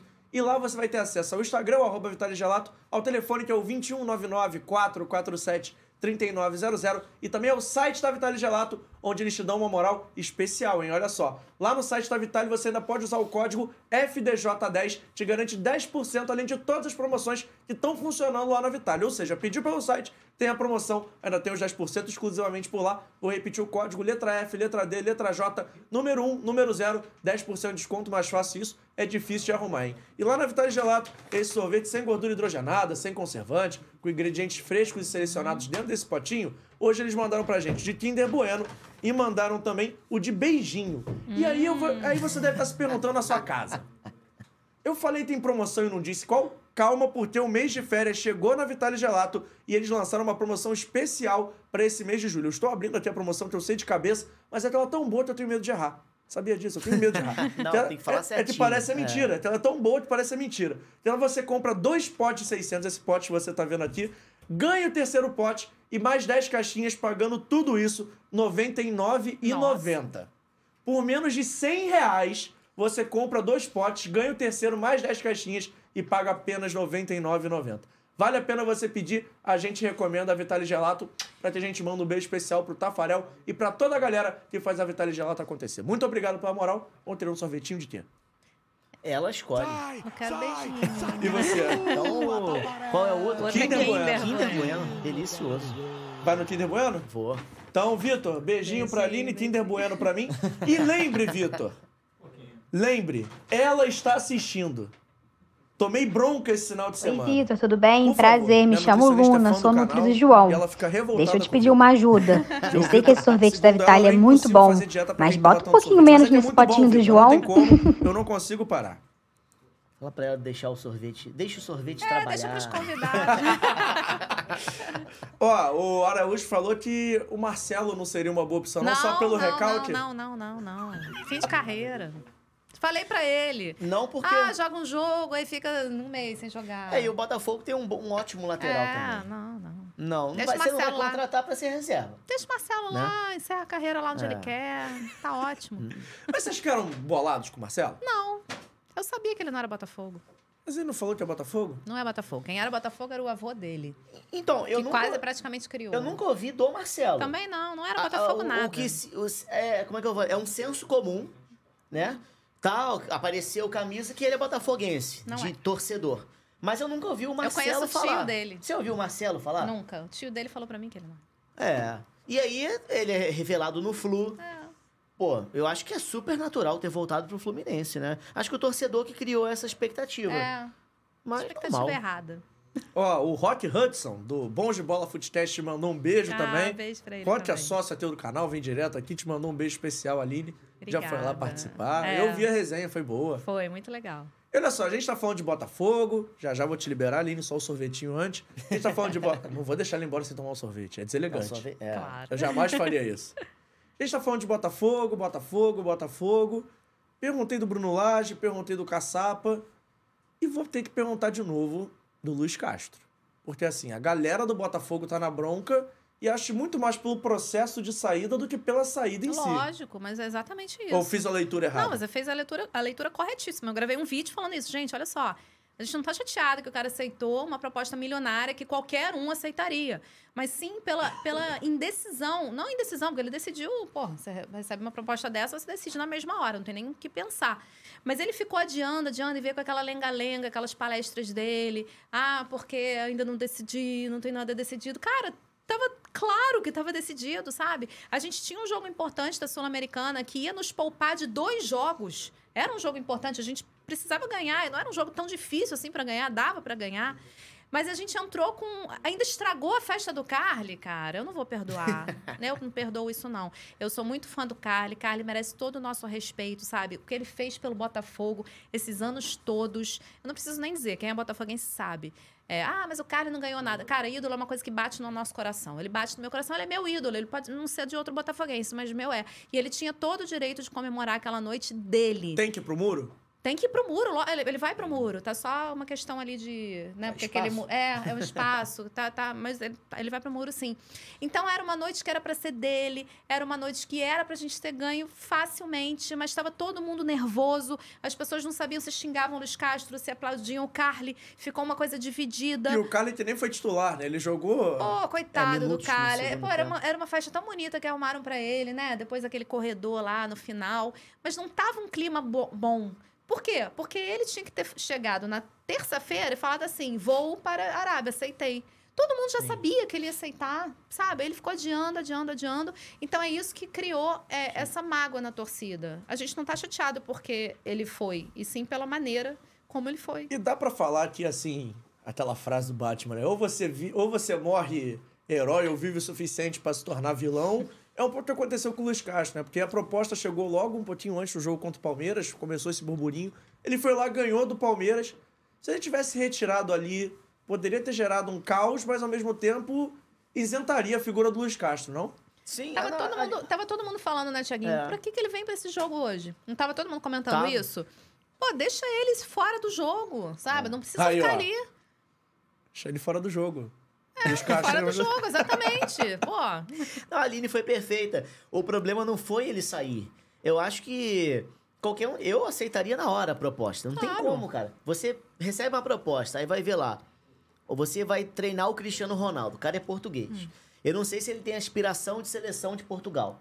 Se tiver, ele vai estar treinando, mesmo já com uma idade mais é, avantajada, o principal ou um dos principais, né? O Cristiano e o Eusébio da história de Portugal.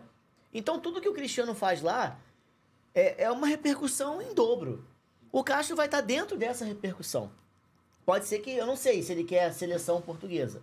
Mas. ninguém assiste esse campeonato. Ah, Tiaguinho. não, mas é uma repercussão absurda. Ninguém sabe E, se e- ele e- vai e- ganhar, vai e hoje a Arábia tá com Benzema, com Cristiano Ronaldo, mas eu não, Kanté. eu não acho que seja por isso que ele foi, não. Eu Não, acho ele que ele foi foi por pelo grana. dinheiro. Ma- Mesmo mas, que não tivesse nenhuma estrela naquele Aí- time, ele iria. Mas eu tô na dúvida. E mas tem outros fatores é, que são secundários à grana, que É, foi o, né, eu o fator serei- principal. E o eu amargo serei- com a torcida do Botafogo também. Sim.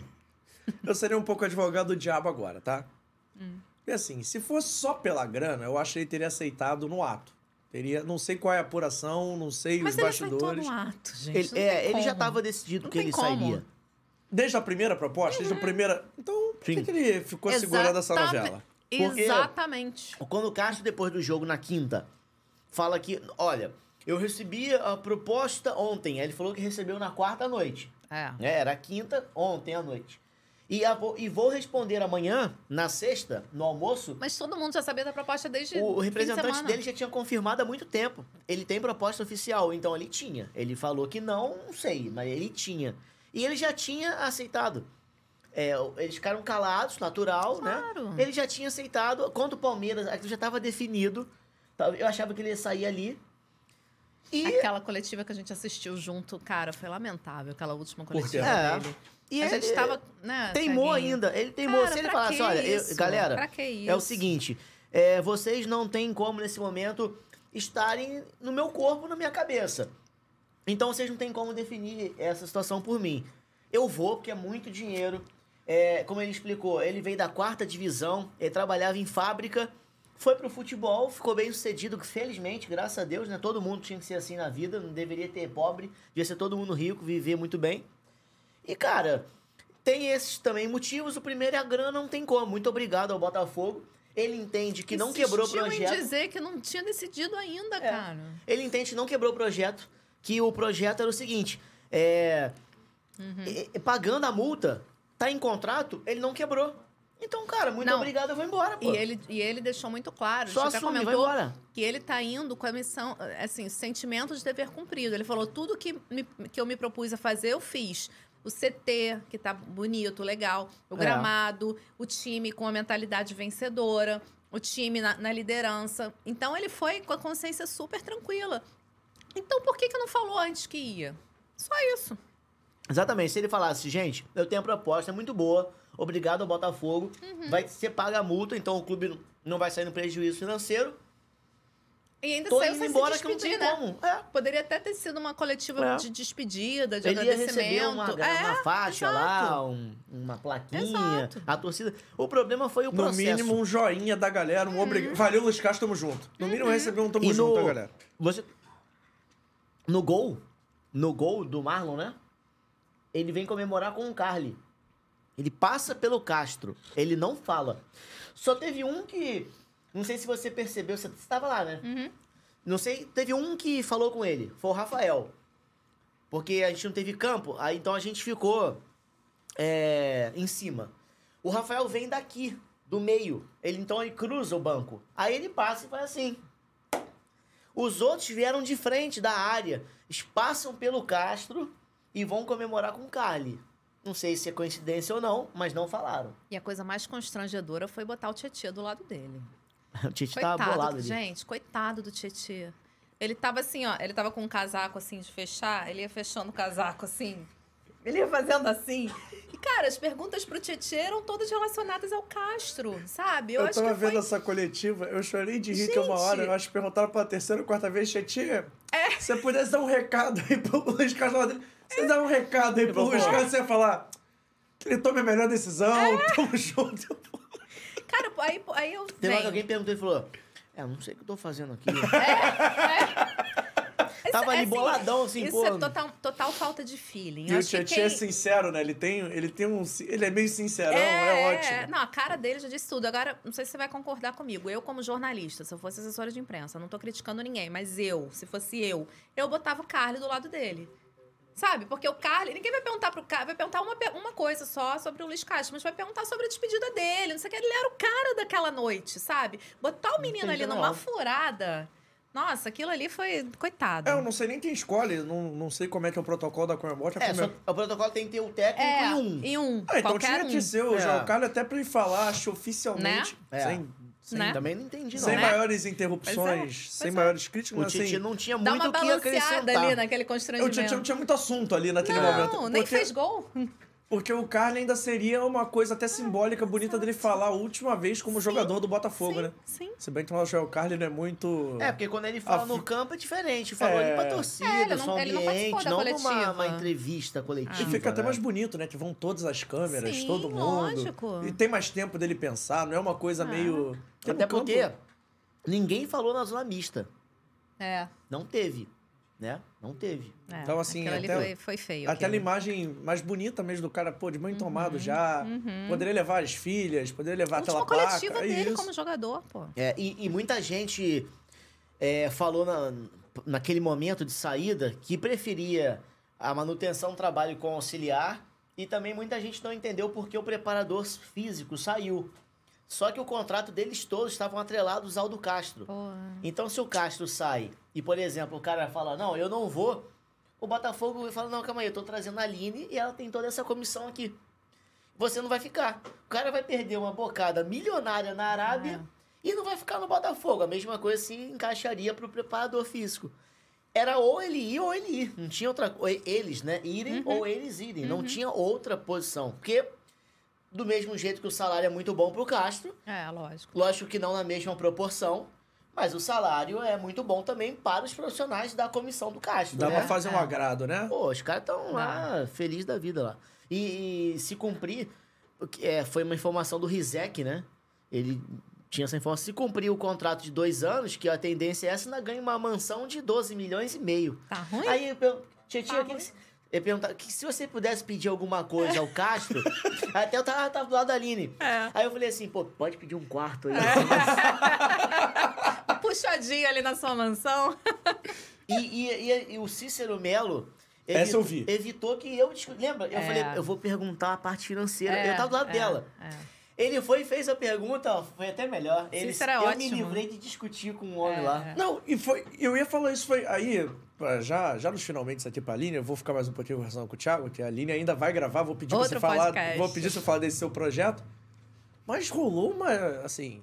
Foi uma boa discussão ali, porque.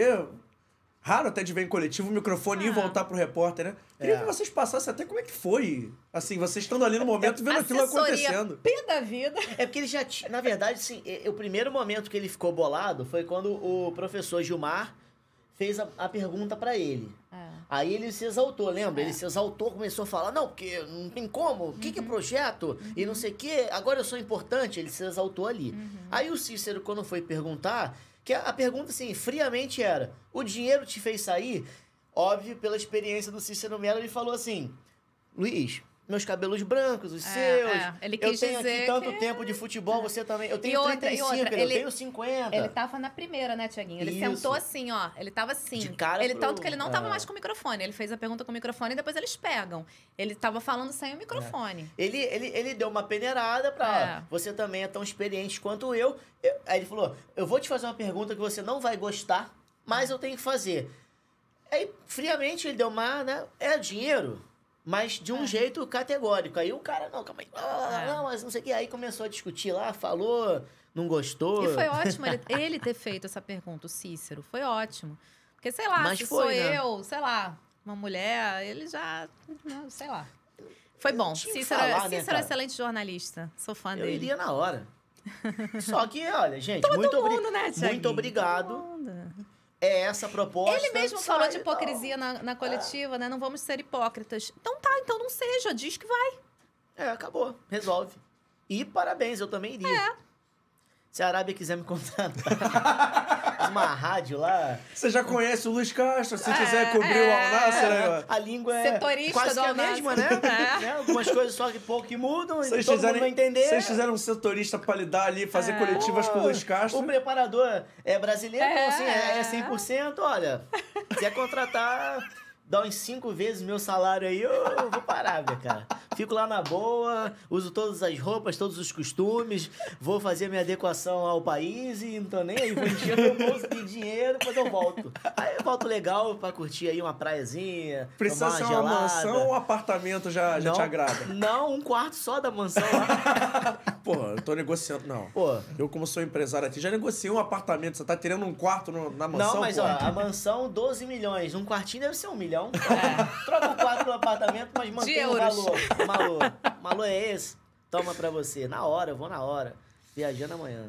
Line, obrigado pela Hum. ah, presença. queria ficar mais, mas realmente eu Não, tenho mas- outro podcast. Ih, já são três e meia. É isso, eu segurei 10 minutos por causa do sorvete, Não, mas beleza, obrigado beleza. pela presença. Volte mais vezes. Tô à disposição. Vou pedir pra você olhar pra qual, qual é a câmera da Aline? É, é da... Você Essa. olha pra essa câmera aqui, fala onde é que o pessoal te encontra nas redes sociais, divulga aí o podcast, vai entrar no ar ainda, então em primeira mão. Conta aí pra gente tudo, por favor, não esconda nada. Primeiramente, obrigada pelo convite. Adorei participar, sempre assisto. Assisti o Gatito aqui, foi muito legal. Assisti ao vivo até. Que moral É. que a gente tá, hein? É. Botafoguense assiste tudo que é do Botafogo. Traz mais gente do Botafogo aqui que você vai ver. É, é, o meu Twitter, meu Instagram e meu YouTube é o Botafogo Nela. E em breve, semana que vem, vou estrear um podcast com o meu marido, é, que é tricolor, né? Como vocês viram aí nas perguntas do Pop Bola, Alexandre Araújo. Mas não vamos falar de futebol. Podemos até falar, mas vamos falar sobretudo. Por isso que o nome do podcast é Sobretudo. Já está com o canal no YouTube. Vamos estrear semana que vem. Entrevistas sensacionais. Tem uma entrevista com Carlos Evanei, sensacional, que é o, que é o cover oficial do Roberto Carlos. Impagável, assim, as histórias dele. Ele tem até toque por causa do Roberto Carlos. São coisas, assim, realmente... Não, é maravilhosa. Duas horas de conversa. E também na TV Max vai, vai estrear na semana que vem. Então, todos convidados. Vamos marcar também, né? Da galera ir lá, porque vai falar sobre tudo, então é sobre tudo. Mas não tem que ir de sobretudo, não, né? Pode de roupa não, normal. não, pode ir Que de trocadilho infame, que pode, trocadilho pode. Que coisa horrível. Obrigado, é, mereceu. Que, que coisa horrível esse trocadilho, mas eu não podia perder. Mas obrigado pela presença mais uma vez. Eu que agradeço. Espero que você tenha curtido. Desculpa qualquer Curti coisa. muito, não, curti muito, Somos penteiros, mas somos legais. Não, prometo. gostei, gostei. Beijo, e mais ainda com meu amigo A querido última aqui. Pergunta do Alexandre Araújo, pra gente se despedir, ele quer saber assim: quem é maior? Carlito Rocha, Montenegro, Emil ou Textor? Pô, Caramba. Textor, né? Textor. Eu achei que tava te perturbando aqui. Textor, Textor. Agradece não, ele Monte- também sabe, pela- eu não vou nem falar do Montenegro, vou, vou embora, na hora certa, tchau. Obrigado, Aline. Obrigada, beijo. Tiago Tá Vieira. ótimo. Vamos nessa. Oi, sorvete é bom? Pô, nossa senhora. Por favor, sirvam mais um potinho pra Aline pra ela ir embora tomando um sorvetinho. Por favor, sejam simpáticos. produ- Vitor, por favor. Se ela não quiser, pode deixar pra mim aí. pra- é delicioso mesmo. Nossa Tiago, senhora. eu pulei uma pergunta aqui que eu ia fazer. O Hugo Sim. Ribeiro Marcelo pergunta assim: JP, pergunta pro Veras quando chega o canal dele no YouTube. Cara, tá tá- rolando esse planejamento aí? Todo mundo fala isso pra mim, né? Em Pô, primeira mão, já Vamos tô... ver, vamos ver. Estamos em cobrança aqui ao vivo? Todo, todo mundo fala isso. Pô, cara, faz e tal, não sei o quê. Vou fazer, vamos ver. Falta só tomar, como é que eu vou falar? Iniciativa, coragem, vamos ver, vamos ver. Mas tá feita a pergunta. Não, quem sabe, em breve. Conte com a gente pra divulgar. Vamos nessa. Tiaguinho, voltando a falar do Botafogo, vou perguntar do Carlos Alberto. Nosso Carlos Alberto também. Eu, eu tô falando todo mundo Botafogo carismático, mas eu fui ver a entrevista dele depois do jogo. O cara tava feliz, fez um gol, tudo bem. Ele fala assim. Só eu sei pelo que eu passei, mas agora não importa, eu sou feliz. Foi Cláudio Caçapa ou foi Lúcio Flávio? Esse Carlos Alberto aí ressurgindo das cinzas. É, eu- eu- acabei de ver até um comentário aqui de um botafoguense. Pô, o Lúcio Flávio fez o Carlos Alberto. É porque o Carlos Alberto, ele foi aquela chamada oportunidade de mercado. Ele veio emprestado do América, tá emprestado, e o Botafogo tem que exercer, né, a compra tal. E ele, no primeiro momento, foi mal no início, como o Botafogo todo foi da temporada. Passou a impressão de ser um jogador que não seria muito utilizado, não vinha sendo, esse é, né? é- essa é a realidade, não vinha sendo. E agora, nesses dois últimos jogos, ele faz o segundo gol contra o Vasco e faz o segundo gol contra o Grêmio. Nos dois jogos, ele fez o segundo gol da vitória por 2 a 0 E aí, obviamente, ganha moral, né? Se ele conseguir ter essa sequência, obviamente não vai fazer em todos os jogos o gol, mas pelo menos um bom rendimento vai botar uma, um ponto de interrogação na cabeça da direção do Botafogo. Vale a pena o investimento? Eu vou comprar? Porque é um jovem que não tinha muito espaço também lá no América e que veio ter aqui. Demorou e agora depende dele, né? Mas eu acho que foi mais um trabalho, não muito do caçapa, apesar dele ter voltado a ser relacionado agora. Mas eu acho que mais vou dar o crédito mais pro Lúcio Flávio, que é muito criticado pela torcida, mas contou com esse jogador em outras oportunidades enquanto ele não estava sendo relacionado no principal. E aí vou até perguntar pro jornalista, aí mais do que tudo, o cara tá no dia a dia e tudo mais. A torcida do Botafogo pega um pouquinho no pé do Lúcio Flávio, porque o Lúcio Flávio não teve boas experiências à beira do gramado. Sim. Mas assim, mas é um cara que parece ser importante ali pro dia a dia do andamento do Botafogo, até por conhecer a casa, já, já ter, dentro das quatro linhas, ter ali estado presente. Então parece conhecer a casa, parece conhecer o funcionamento das coisas, parece conhecer também a torcida. É importante ter um cara igual o Lúcio Flávio no meio do projeto, né? Não para ser o cara de frente, o, o primeiro, tanto ele nem assumiu o time, trouxeram o Caçapa, mas ele ali para ser quase um cara para auxiliar mesmo no dia a dia é importante ter, né? É, eu acho assim, o Lúcio Flávio, por hora, ele demonstra. ah, não é não estar preparado, mas talvez não ser o cara de frente. Para ser um técnico mesmo, exercer a função. Pode ser que no futuro ele se encaixe e vire um treinador super vitorioso. Talvez seja esse o objetivo dele de carreira, né? Todo mundo quer evoluir. Mas hoje, Não me parece a pessoa correta para assumir esse cargo como técnico do Botafogo. Quando ele foi o interino, quando ele né, quebrou o galho por demissão, por saída, sei lá o quê, não foi muito bem e a galera acabou criticando o Lúcio Flávio, que foi um bom jogador com a camisa do Botafogo, mas também viveu alguns momentos de crítica da torcida. Eu acho que esse ranço de agora foi um pouquinho, né? Acho que tem mais coisas positivas do que negativas, mas tem um pouquinho ainda disso do passado e a galera não tolerou o Lúcio Flávio como treinador. Porém, pode ser que. É... Como é que eu vou dizer? Às vezes o cara é muito inteligente como professor, mas não consegue ensinar a matéria corretamente para o aluno. Pode ser que o Lúcio Flávio, nos bastidores, ele não sendo o técnico principal, seja muito importante no conhecimento, como você falou, do clube, né? Quase É, aquele cara da monitoria, forma- então. é. Você não é o professor principal, mas é aquele cara que dá uma monitoria, Exatamente. ajuda ali os alunos. Como ele já conhece, como ele já é um cara que faz lá a base, o sub-23, é um auxiliar, e auxiliar geralmente é muito mais querido que técnico, porque não tem que tomar as decisões. Geralmente o grupo abraça, o treinador é aquele que escala 11, põe lá 23 relacionados. Vai pro jogo fulano, entra Beltrano. Quem não tá jogando, já, né, fica com um pouco o pé atrás. O auxiliar não, aquele cara que abraça dentro desse perfil, o Lúcio Flávio pode ser um cara muito importante, conhecendo como é o Botafogo historicamente, na formação de jogadores, nas, nas informações pro técnico principal, como funciona o ambiente, o atleta tá preparado, não tá preparado. É importante. E tem uma coisa que, assim, tem aquele corporativismo, entre mil aspas, de jogador de futebol, né? Tem. Aquele jogador de futebol é um pouco mais corporativista, então muitos não foram contemporâneos do Lúcio Flávio, mas ele não parou há tanto tempo assim também. É. Ele chegou ou a enfrentar, ou ali no finalzinho de carreira.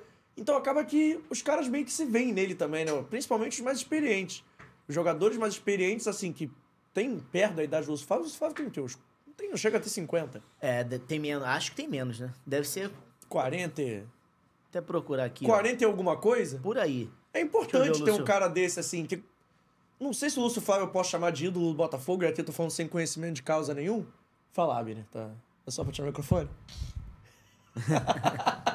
Deixa eu ver o. o- Mas assim, não O é Lu- um cara que é ídolo, mas é um cara querido. Vamos chamar de querido?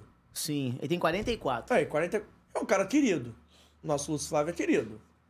Sim, a- acho que se não fosse, nem estaria mais. Pelos serviços É, prestados já da teriam, já, é, já teriam tirado, talvez, né?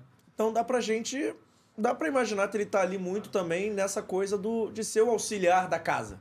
Sim, eu, eu acho que ele tá, pelo reconhecimento também de clube, esse auxiliar da casa é, acaba sendo uma pessoa de confiança. Sim. Como eu falei, pode não tomar a, a, a decisão, aquele cara, né, pra bater o martelo, mas pode ser muito útil no bastidor. Na, na, na formação, na formatação. É, tal jogador se encaixa dessa maneira, rende assim. É, trabalha o lado psicológico, trabalha o lado mental. A galera pode pegar um pouco no pé, mas de bastidor, eu creio que o Lúcio Flávio tenha uma participação importante no Botafogo nesse momento, sim. Acho que ele pode contribuir muito. E com uma figura exata né, de um técnico, juntar tudo isso daí, dá certo. E agora eu vou fazer, a pergunta principal do programa, assim. Do milhão. Pergunta do bilhão.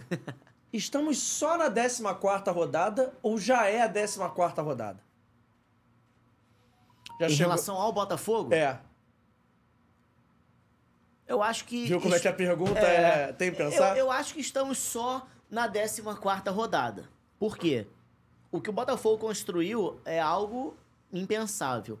Mas construiu por méritos. Muita gente botando.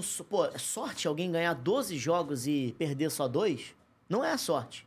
E, inclusive, um dos dois que perdeu foi pro Goiás, que não era, na teoria, para perder. Que saiu na frente, mesmo sendo fora, e tomou a virada. O outro pro Atlético Paranaense é muito comum, fora de casa, um time que nos últimos anos tá brigando pelas competições todas, né? Tá sempre chegando, tá sempre sendo campeão de alguma coisa, importante. Então, é, o campeonato tem muita rodada para acontecer. É possível que o Botafogo tenha esse período de instabilidade. É uma coisa comum se vier a acontecer, por isso eu falo que é só. é, não acho que já atingiu a maturidade que vai ser imbatível para sempre. Pode ter esse momento de turbulência. Só que o Botafogo se preparou. Eu acho que ele está preparado para enfrentar. Se isso vier a acontecer, eu não acredito que vai degringolar tudo que já foi feito, não. Eu acho que tem uma linha para o Botafogo seguir. Eu já acho que já é 14 rodada pro Botafogo. Já era? Não, já é não. Não, mas já, já era assim um campeonato para Não, não acho alguém que já... chegar no Botafogo? Não, não, acho que a minha pergunta é muito mais assim. É só a 14 rodada das coisas poderem mudar no campeonato, tem muito campeonato pela frente, ou já é 14 rodada de assim, campeonato tem um caminho a seguir? Eu acho que já é pro Botafogo. Ah, tá. Nesse sentido de, de consolidado. É, de consolidado. Ah, sim, sim, sim, sim.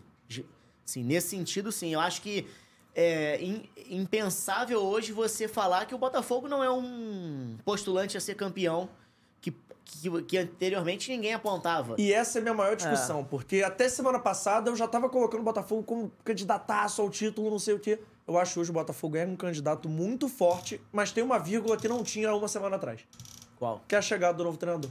Do técnico, sim. Porque o que eu acho que. Sim. Porque assim, o campeonato que o Botafogo tá fazendo é tão bom que a única coisa que pode atrapalhar é o novo técnico não encaixar. Exatamente. Porque o, o Caçapa, eu não tô falando que ele não tem personalidade, óbvio, mas ele foi tão abraçado, as informações todas que o elenco, os jogadores e tal, gostaram tanto do técnico, que ele, como interino, ele levou o processo. Por isso que eu acho que a escolha desse técnico agora do Laje tem a ver com uma continuidade e de perfil. E se não for o caso, que ele chegue tentando manter o que Sim. está sendo feito. Se for muito na linha do mudar e não for aprovado, e aí começar a ter resultado que não tinha, a culpa vai ser, entre aspas, toda dele. Não, mas é Né? porque eu acho assim, o campeonato depois da vitória de ontem tá. Não tá encaminhado que falta muita rodada, muita coisa. Não desejo mal a ninguém, mas. O Tiquinho pode se machucar, pode chegar uma Sim, proposta tentadora pelo Lucas Perry, igual chegou. Sabe? Coisa Sim. assim, a gente tá no futebol, sabe que isso pode acontecer. Mas hoje, dia 10 de julho de 2023, qual é a tendência? É o Botafogo. É o Até Botafogo. porque para você, por exemplo, tirar 10 pontos e perder a liderança, o Botafogo precisaria não de 14, mas 18. Sim. Porque você já tem que projetar quatro rodadas à frente, dele perder quatro Sim. e alguém ganhar quatro. Sim. Hoje é o Flamengo, é o Grêmio, né? Palmeiras são os próximos. Então, a, a gente, na verdade, em termos de título, a gente já estaria hoje numa 17 ou 18 rodada. Porque Então, é a um vantagem turno. que tem. O Botafogo tem um turno de É vantagem. o turno. Até o já, final já chegou, já chegamos em relação à vantagem no fim do turno. Então, pra gente imaginar como é que é isso. Então, eu acho que a única coisa que pode desandar realmente o Seria a campeonato. mudança de técnico. Então, assim, eu coloco. Não dá pra gente falar que o Botafogo não vai ser campeão, ele não é candidato.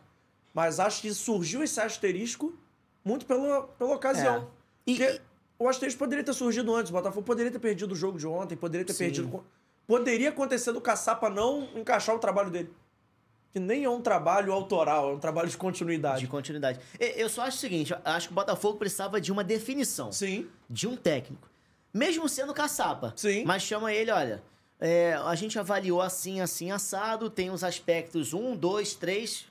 Tá pronto? Estou. Então você é o técnico, a gente vai anunciar. Nem que fosse o caçapa, ou se tivesse escolhido um técnico, como de fato aconteceu, que é o Bruno Lage, essa coisa do interino, pra mim não servia muito. Porque eh, já tá se passando, já foram duas rodadas. Já tem o quê? Uma semana e meia. Né? Teve uma semana, teve meia, né? Que ele chegou, foi muito rápido. Ele tava de férias em Minas, saiu lá do interior, veio pro Rio, nem deu tempo de treinar. Quem treinou foi o Lúcio Flávio, clássico com o Vasco. Aí sim, o caçapa. por isso eu botei o Carlos Alberto na conta do Lúcio Flávio. Que não foi escolha dele, né? Exatamente. Então, assim, é, só que tem um momento que você precisa de comando. Sim. né? Você, como o líder aqui, se alguma coisa estiver incomodando ou não tiver na, na perfeição para fazer, você vai, calma aí, galera, vamos fazer isso aqui, tal. Se for alguém que está no improviso, pode ser que não, não demore para tomar uma posição, sabe? Sim. Olha, vamos fazer isso. Mesma coisa é o treinador. Se for interino para sempre, assim, levando, uma hora vai precisar de alguém com pulso, com, com liderança tomadas de posição. Para mim, o Botafogo precisava de um técnico. A escolha foi feita trazendo alguém. Poderia trazer alguém e poderia efetivar o cara. Só não podia arrastar muito mais essa coisa de ser interino. Só que o interino, ele estava nitidamente dando sequência. Se esse novo técnico não der e mudar muita coisa, aí a gente vai ter que ver o que vai acontecer. Pode ser que o Botafogo caia de produção, pode ser que o Botafogo melhore mais ainda, todo mundo abrace o Bruno Lage e aí ninguém segura. Se já tá 10 na frente, melhorar mais do que tá hoje, vai abrir o quê? 15? 13? E aí começam as contas pra saber quando, né? Quando que vai ser o campeonato? É o título do Botafogo. Até porque os outros times, eles tendem a abrir mão do brasileiro. Ainda mais se a vantagem continuar crescendo. Se você for pensar que o Grêmio vai para uma semifinal de Copa do Brasil, o Flamengo pode ir, Palmeiras e tal, os times que estão lá em cima e jogam outras competições, Fluminense, é, Libertadores, quando for decidir para poupar, vai poupar no brasileiro. E o Botafogo vai estar sempre 100% no brasileiro. O foco do Botafogo vai ser aquele foco de entrar, eu tenho que dar a vida aqui e ganhar. Abrir minha vantagem. O outro, com certeza, quando tiver que optar, vai optar em tirar o brasileiro. Por estar tá se tornando um título inalcançável, entre Porque aspas, não tem né? como. Como é que você vai olhar para trás e pensar, calma aí, eu tô a quatro rodadas de tirar dos caras. Como é que eu vou tirar? E não são quatro rodadas que você depende unicamente de você, né? Porque você depende que você faça o resultado que o Botafogo tropece. Exatamente. Então vou vai- até ganhar. Mas se o Botafogo ganhar, Ganhar- também, aí você já tá mais, mais uma rodada. Digamos assim, a quatro de novo, mas passou uma, a quatro passou outra. Chega fala, uma hora "Ah, que você não. dá. Chega uma hora que, pra colocar na balança, realmente não vale muito a pena pro, Exatamente. pro time que concorre. E aí eu acho que o grande postulante ao título do Botafogo, quem pode ameaçar, é o Grêmio. Porque o Grêmio tem um jogo difícil de Copa do Brasil contra o Bahia, apesar de decidir na arena. Mas o Grêmio tem um senão também que é muito grande, que é a questão do Luizito Soares, né? Sim. Que jogou ontem. É, bem no sacrifício. E jogou manco. bem. Jogou manco. Vamos e jogou falar- bem. Não, jogou muita bola, É. mas assim. O cara tava nitidamente sem condições. Sim, se ele sair, o Grêmio perde muito. Eu fiz o jogo do Botafogo, do Grêmio com o Flamengo no Maracanã. O que é o, Luiz, o Luizito Soares é absurdo. Absurdo. Ele é completamente diferente no passe, no posicionamento, no comando assim do ataque. É muita coisa diferente. É muita coisa. Se o Grêmio perder o Soares, é, é difícil. Vai- teria que repor com alguém dessa, dessa qualidade, Mas não dessa tem um cara desse calibre no mercado? Não sei se acha, não. Não tem. É. Difícil demais. Ele é muito bom jogador. E, e, assim, sabe o que, eu- que eu acho que foi bacana no processo todo do, do Botafogo? É, eu não vi, não convivendo de perto, muito isso nas outras SAFs. Quando o Textor chegou aqui, ele falou muito de números. Ele tem nessa mentalidade europeia, né? Lá, ele é americano, mas no, no, no Crystal Palace, na Europa, agora com o Lyon, que adquiriu tal. Naquele time lá do Molenbeek, Molenbeek, da Bélgica, que agora está na primeira divisão, que também é dele. Uma questão numérica, de análise de desempenho, de scout e tal. Então hoje o Botafogo tem uma equipe muito grande. Eu não vejo isso em outros times. Até mesmo se a gente comparar com, com o Vasco, né? Vejo muito assim, tem ali o Brax, obviamente tem algumas pessoas, mas eu não vejo nessa quantidade. De, de, de fazer a seleção de escolha, de nomes, de números. O Botafogo me passa uma conceito. vibe. O Botafogo me passa uma vibe daquele filme Moneyball, do beisebol, que acho até o Brad Pitt, o ator principal. Que o cara vai lá, aí tem o, o gordinho do Moneyball, que é o cara que fala que não, que esse daqui dá tantas rebatidas. Eu acho que é um processo meio que disso, né? Um processo científico, Sim. quase, no Botafogo. Sim. Não importa quem é o cara, ele joga lá no computador, pô, eu preciso de um jogador que faça isso, isso, isso. O cara chega com o nome e por isso o Botafogo tem alguns reforços meio lado B da bola, né? Sim. Gustavo Sauer, Lucas Fernandes, o próprio Segovinha, que foi um destaque no Sul-Americano, mas assim. Não, credenci... Observaram, é. mas não credenciava. Quem falava que o Segovinha ia chegar e performar? Não Sim. Porque antigamente o que, que a gente tinha? O vice-futebol, o, o, ge- o assistiu um diretor. DVD. É, e o gerente é aquele cara daquela coisa mais de campo e bola. Então, assim, era meio que concentrado. Aí, aí, aí começou a analista de desempenho e tal. E- mas era aquilo, né?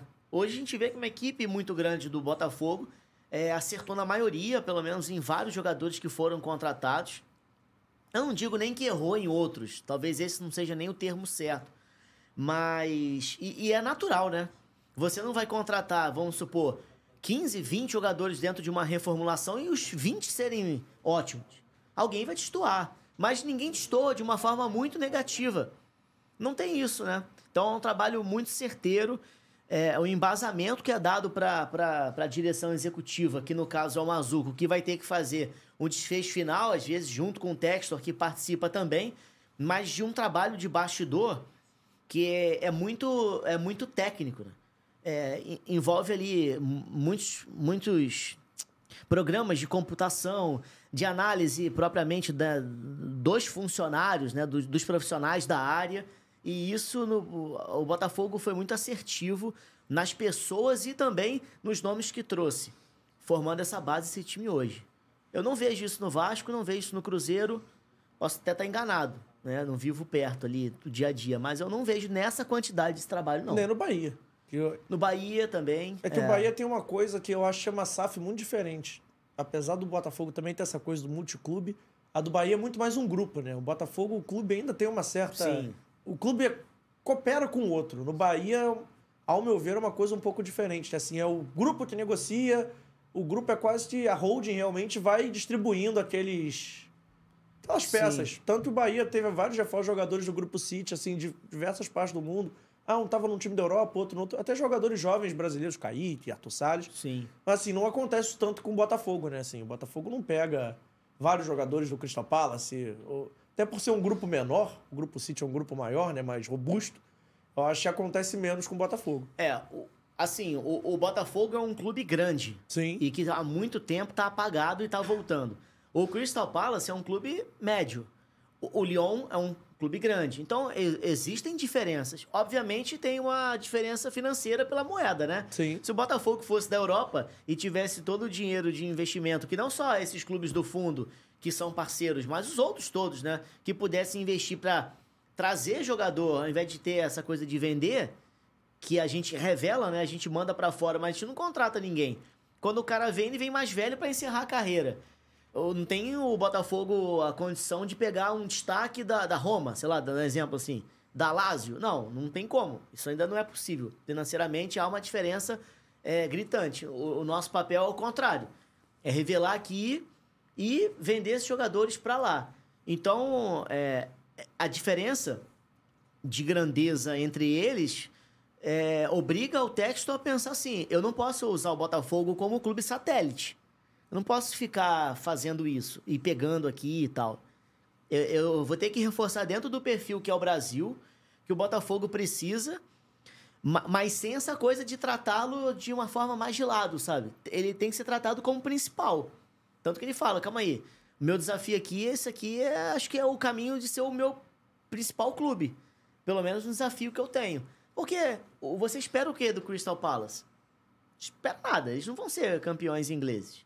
Eles vão ter que superar sete times na frente, que com certeza um desses sete, entre o Liverpool, o Arsenal, o Manchester City, o Tottenham, não sei o que, eles vão ganhar.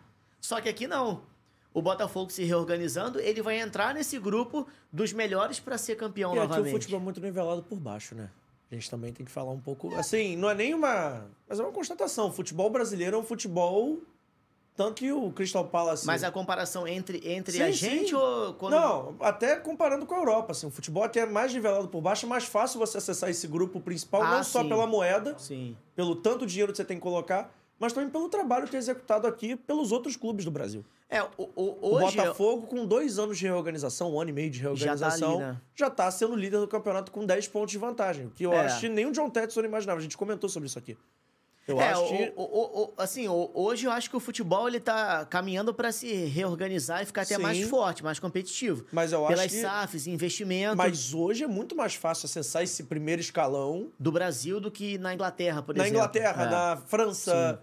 Não só pela quantidade de dinheiro, mas também porque eu acho que lá alguns processos são muito mais avançados que aqui. Até a própria questão do centro de treinamento. Sim. A gente, É. vê, a gente vê que clubes organizados no Brasil já têm um centro de treinamento estruturado, coisa que o Botafogo ainda está fazendo, coisa que o Vasco ainda está fazendo. Sim. O Bahia reformou o dele agora há pouco, o Cruzeiro também. Então, assim, eu acho que aqui é mais fácil porque. Não que o trabalho do Botafogo não seja bem feito, é muito bem feito. Mas eu acho que o John Tetson até tem essa coisa do tesão para investir mais por isso, né? Porque, assim, aqui no Brasil, ele vai sempre conseguir fazer o time dele ou o grupo dele estar em evidência, brigando por coisas grandes. Sim. É, ele, ele sabe onde ele se meteu, né? Cara inteligente, já mexe no futebol há muito tempo. Ele sabe que ele pode explorar. Que ele tem de qualidade do Botafogo pra explorar isso aí. Ele é. Ele sabe onde ele pode produzir, o que, que ele tá fazendo aqui. Eu só acho que no início, talvez, ele chegou um pouco fora de sintonia. E aí, quando pegou bandeira, aquela coisa que também o dirigente pra trás fazia, sabe?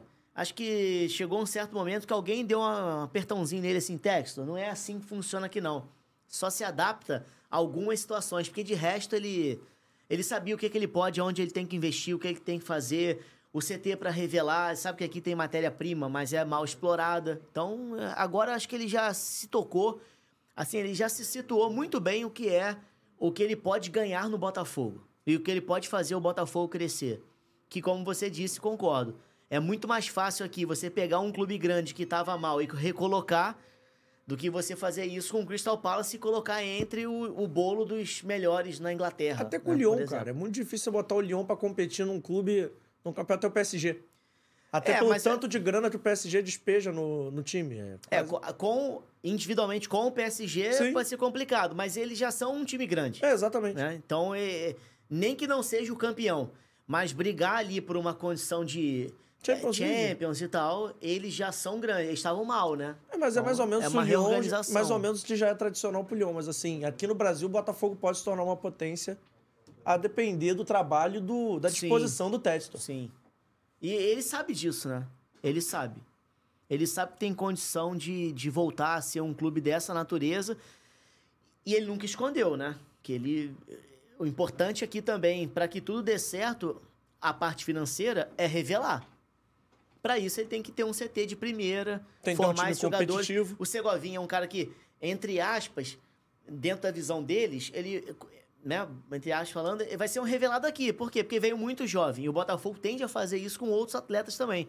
Contratar gente assim muito jovem, 20, 21, 22, para juntar com quem já tem hoje, para justamente poder Eu já fim. revelar. O Jefinho foi a mesma coisa quando veio do Resende. O Botafogo tem uma porta de entrada na Europa muito fácil, né? É. Ele pode colocar no Lyon, pode colocar no Crystal Palace, ou pode colocar no time da Bélgica, que é um futebol mais fraco. Sim, e, e, e com o poder de, de conhecimento que ele tem, em outros também. Quando for para fazer uma venda, não vai ser uma venda de um presidente do Botafogo com o clube lá, vai ser um cara que é o dono lá do Crystal Palace, né? A credencial Então é, mais outra, fácil, é né? outra coisa na hora dele. No próprio futebol inglês. Se for o caso de botar um jogador negociado do Botafogo lá com o Manchester City, por exemplo, o United, qualquer outro clube, a negociação é no nível com o John Textor, que é dono aqui do Crystal Palace. Então, pessoal, opa, é diferente pra gente aqui do que antigamente, né? O Botafogo não tinha dinheiro e qualquer valor que chegasse aqui era obrigatório a diretoria do Botafogo aceitar. N- Ninguém conseguiu ter uma fórmula mágica de, de, de aproveitar é, o momento que estava na presidência, sem grana nenhuma, fazer o Botafogo reviver como tem a possibilidade de SAF, né? Ninguém conseguiu e não vai conseguir. Vai ser penhorado tudo, vai ser a zona que a gente conhece historicamente, né? Não digo nem por incompetência, mas pelo próprio. Alguns sim, momentos sim, mas por, pelo próprio formato, né? Como é que você vai fazer sem dinheiro? Não faz. Então, esquece, não tem como. Meu parceiro, gostou do nosso bate-papo? Pô, excelente. Vai voltar mais vezes? Convidando, a gente tá aí. É o que você falou no início, é agenda, horário, É sempre complicado. escala. Hoje eu- o Emerson falou comigo, tava de folga, eu falei, cara, Que momento. vamos lá, dá pra gente ir. Meu parceiro, obrigado. Obrigado Gostou do nosso convite. estúdio? Pô, sensacional. Estamos na GR Podcast Studios, o melhor estúdio de podcast do Rio de Janeiro. Você quer fazer o seu projeto, é só apontar pro QR Code, tá aqui em cima. Você entra em contato com eles. Agradecendo mais uma vez ao Rafik e ao Abner que estavam nas carrapetas durante o nosso programa. O pessoal não pediu pra fazer o canal, já converso com a rapaziada aí, ó. Ó, gostou da nossa identidade visual que fica passando na nossa tela aí, das cores do estúdio? Quem desenrolou pra gente foi a galera da Carretel Media. Um abraço pra eles também. Tem um QR Code passando em algum lugar da tela. Você quer potencializar sua marca assim como eles potencializam fora do jogo. É só entrar em contato no arroba Carretel Media, que eles desenrolam isso pra você. Próxima coisa que você tem que falar, Vitor? O que eu tenho que falar? Nossas redes sociais, né, Vitor? Muito bem lembrado. Agradecendo aí que a gente bateu 34 mil inscritos no YouTube. Você se inscreve no canal, ativa o sininho da notificação, deixa o seu like, o seu comentário, comenta com todo mundo e compartilha, que a resenha hoje foi muito boa. A galera que fala que o YouTube consome muito pacote de dados, não consegue ouvir a gente no momento. Pô, tava ali trabalhando, não tem problema, você pode ouvir a partir de amanhã no Spotify, no Amazon Music, no Google Podcast e agora também no Deezer. Já posso falar também agora, também no Deezer, né, Vitor? Que apesar de ser mais recente, já tem um tempinho que a gente tá lá. Você pode baixar, tem episódios antigos também pra você ir curtindo lá naquela caroninha. Na balsa, no metrô, no trem, na bicicleta, na academia, lavando louça, você pode ouvir e consumir o conteúdo do Fora do Jogo. Que tem as redes sociais, arroba Fora do Jogo Teste, no Twitter, no Instagram e lá no TikTok, onde pelo visto nós somos relevantes, né, Vitor? Estamos rumo aos 85 mil seguidores. Pra você ajudar o trabalho do Vitor, segue lá, ajuda a gente. Tem muito conteúdo maneiro no nosso TikTok. Canal de cortes, o Corte Fora do Jogo Oficial. Você não pode esquecer de se inscrever lá também, ativar o sino da notificação. Tem muito vídeo por lá, vale a pena. Galera que não gosta do programa, mas gosta dos cortes, é lá que você encontra os melhores. O que mais, Vitor? Mandar um abraço pra você, pro Emerson Rocha, que fazem parte desse canal maravilhoso. Redes sociais de novo? Pra qual? Não falei pra cá? A Ah, minha? verdade, eu esqueci. Houve, houve esse equívoco, perdão. Tiago, pra essa câmera do meio, suas redes sociais, por favor. Então, eu não uso muito o Instagram, assim, e tal. É mais particular, mais da minha família. Então, é uma coisa mais particular mesmo, né? Do que de trabalho. O meu Twitter é arroba Thiago Veras. É só procurar lá no Twitter que rapidinho vai me achar. Fechado. Moleza, né? Fácil. Facinho. E, e o canal a gente conversa mais pra frente. Meu parceiro, mais uma vez, muito obrigado. Eu que agradeço. Volte sempre. Eu sou o JP Escofano. A partir de quinta, uma e meia, temos um outro encontro marcado. E o nosso convidado você descobre só seguindo a gente nas redes sociais. A gente vai ficando por aqui hoje. Um abraço pra todo mundo que assistiu a gente. Obrigado pelo carinho de geral. Forte abraço. Tchau, tchau. Não esqueci de nada não, né, Vitor? Não, esqueci, Vitor. Vem cá dar um salve pra rapaziada. Seu oi. Você não falou nada hoje. Manda, fala pro drone ali, Vitor. Valeu, rapaziada. Muito obrigado pela audiência de vocês aí. Quinta-feira estamos de volta. É isso aí. Com esse recado final, a gente vai ficando por aqui hoje. Um forte abraço. Tchau, tchau!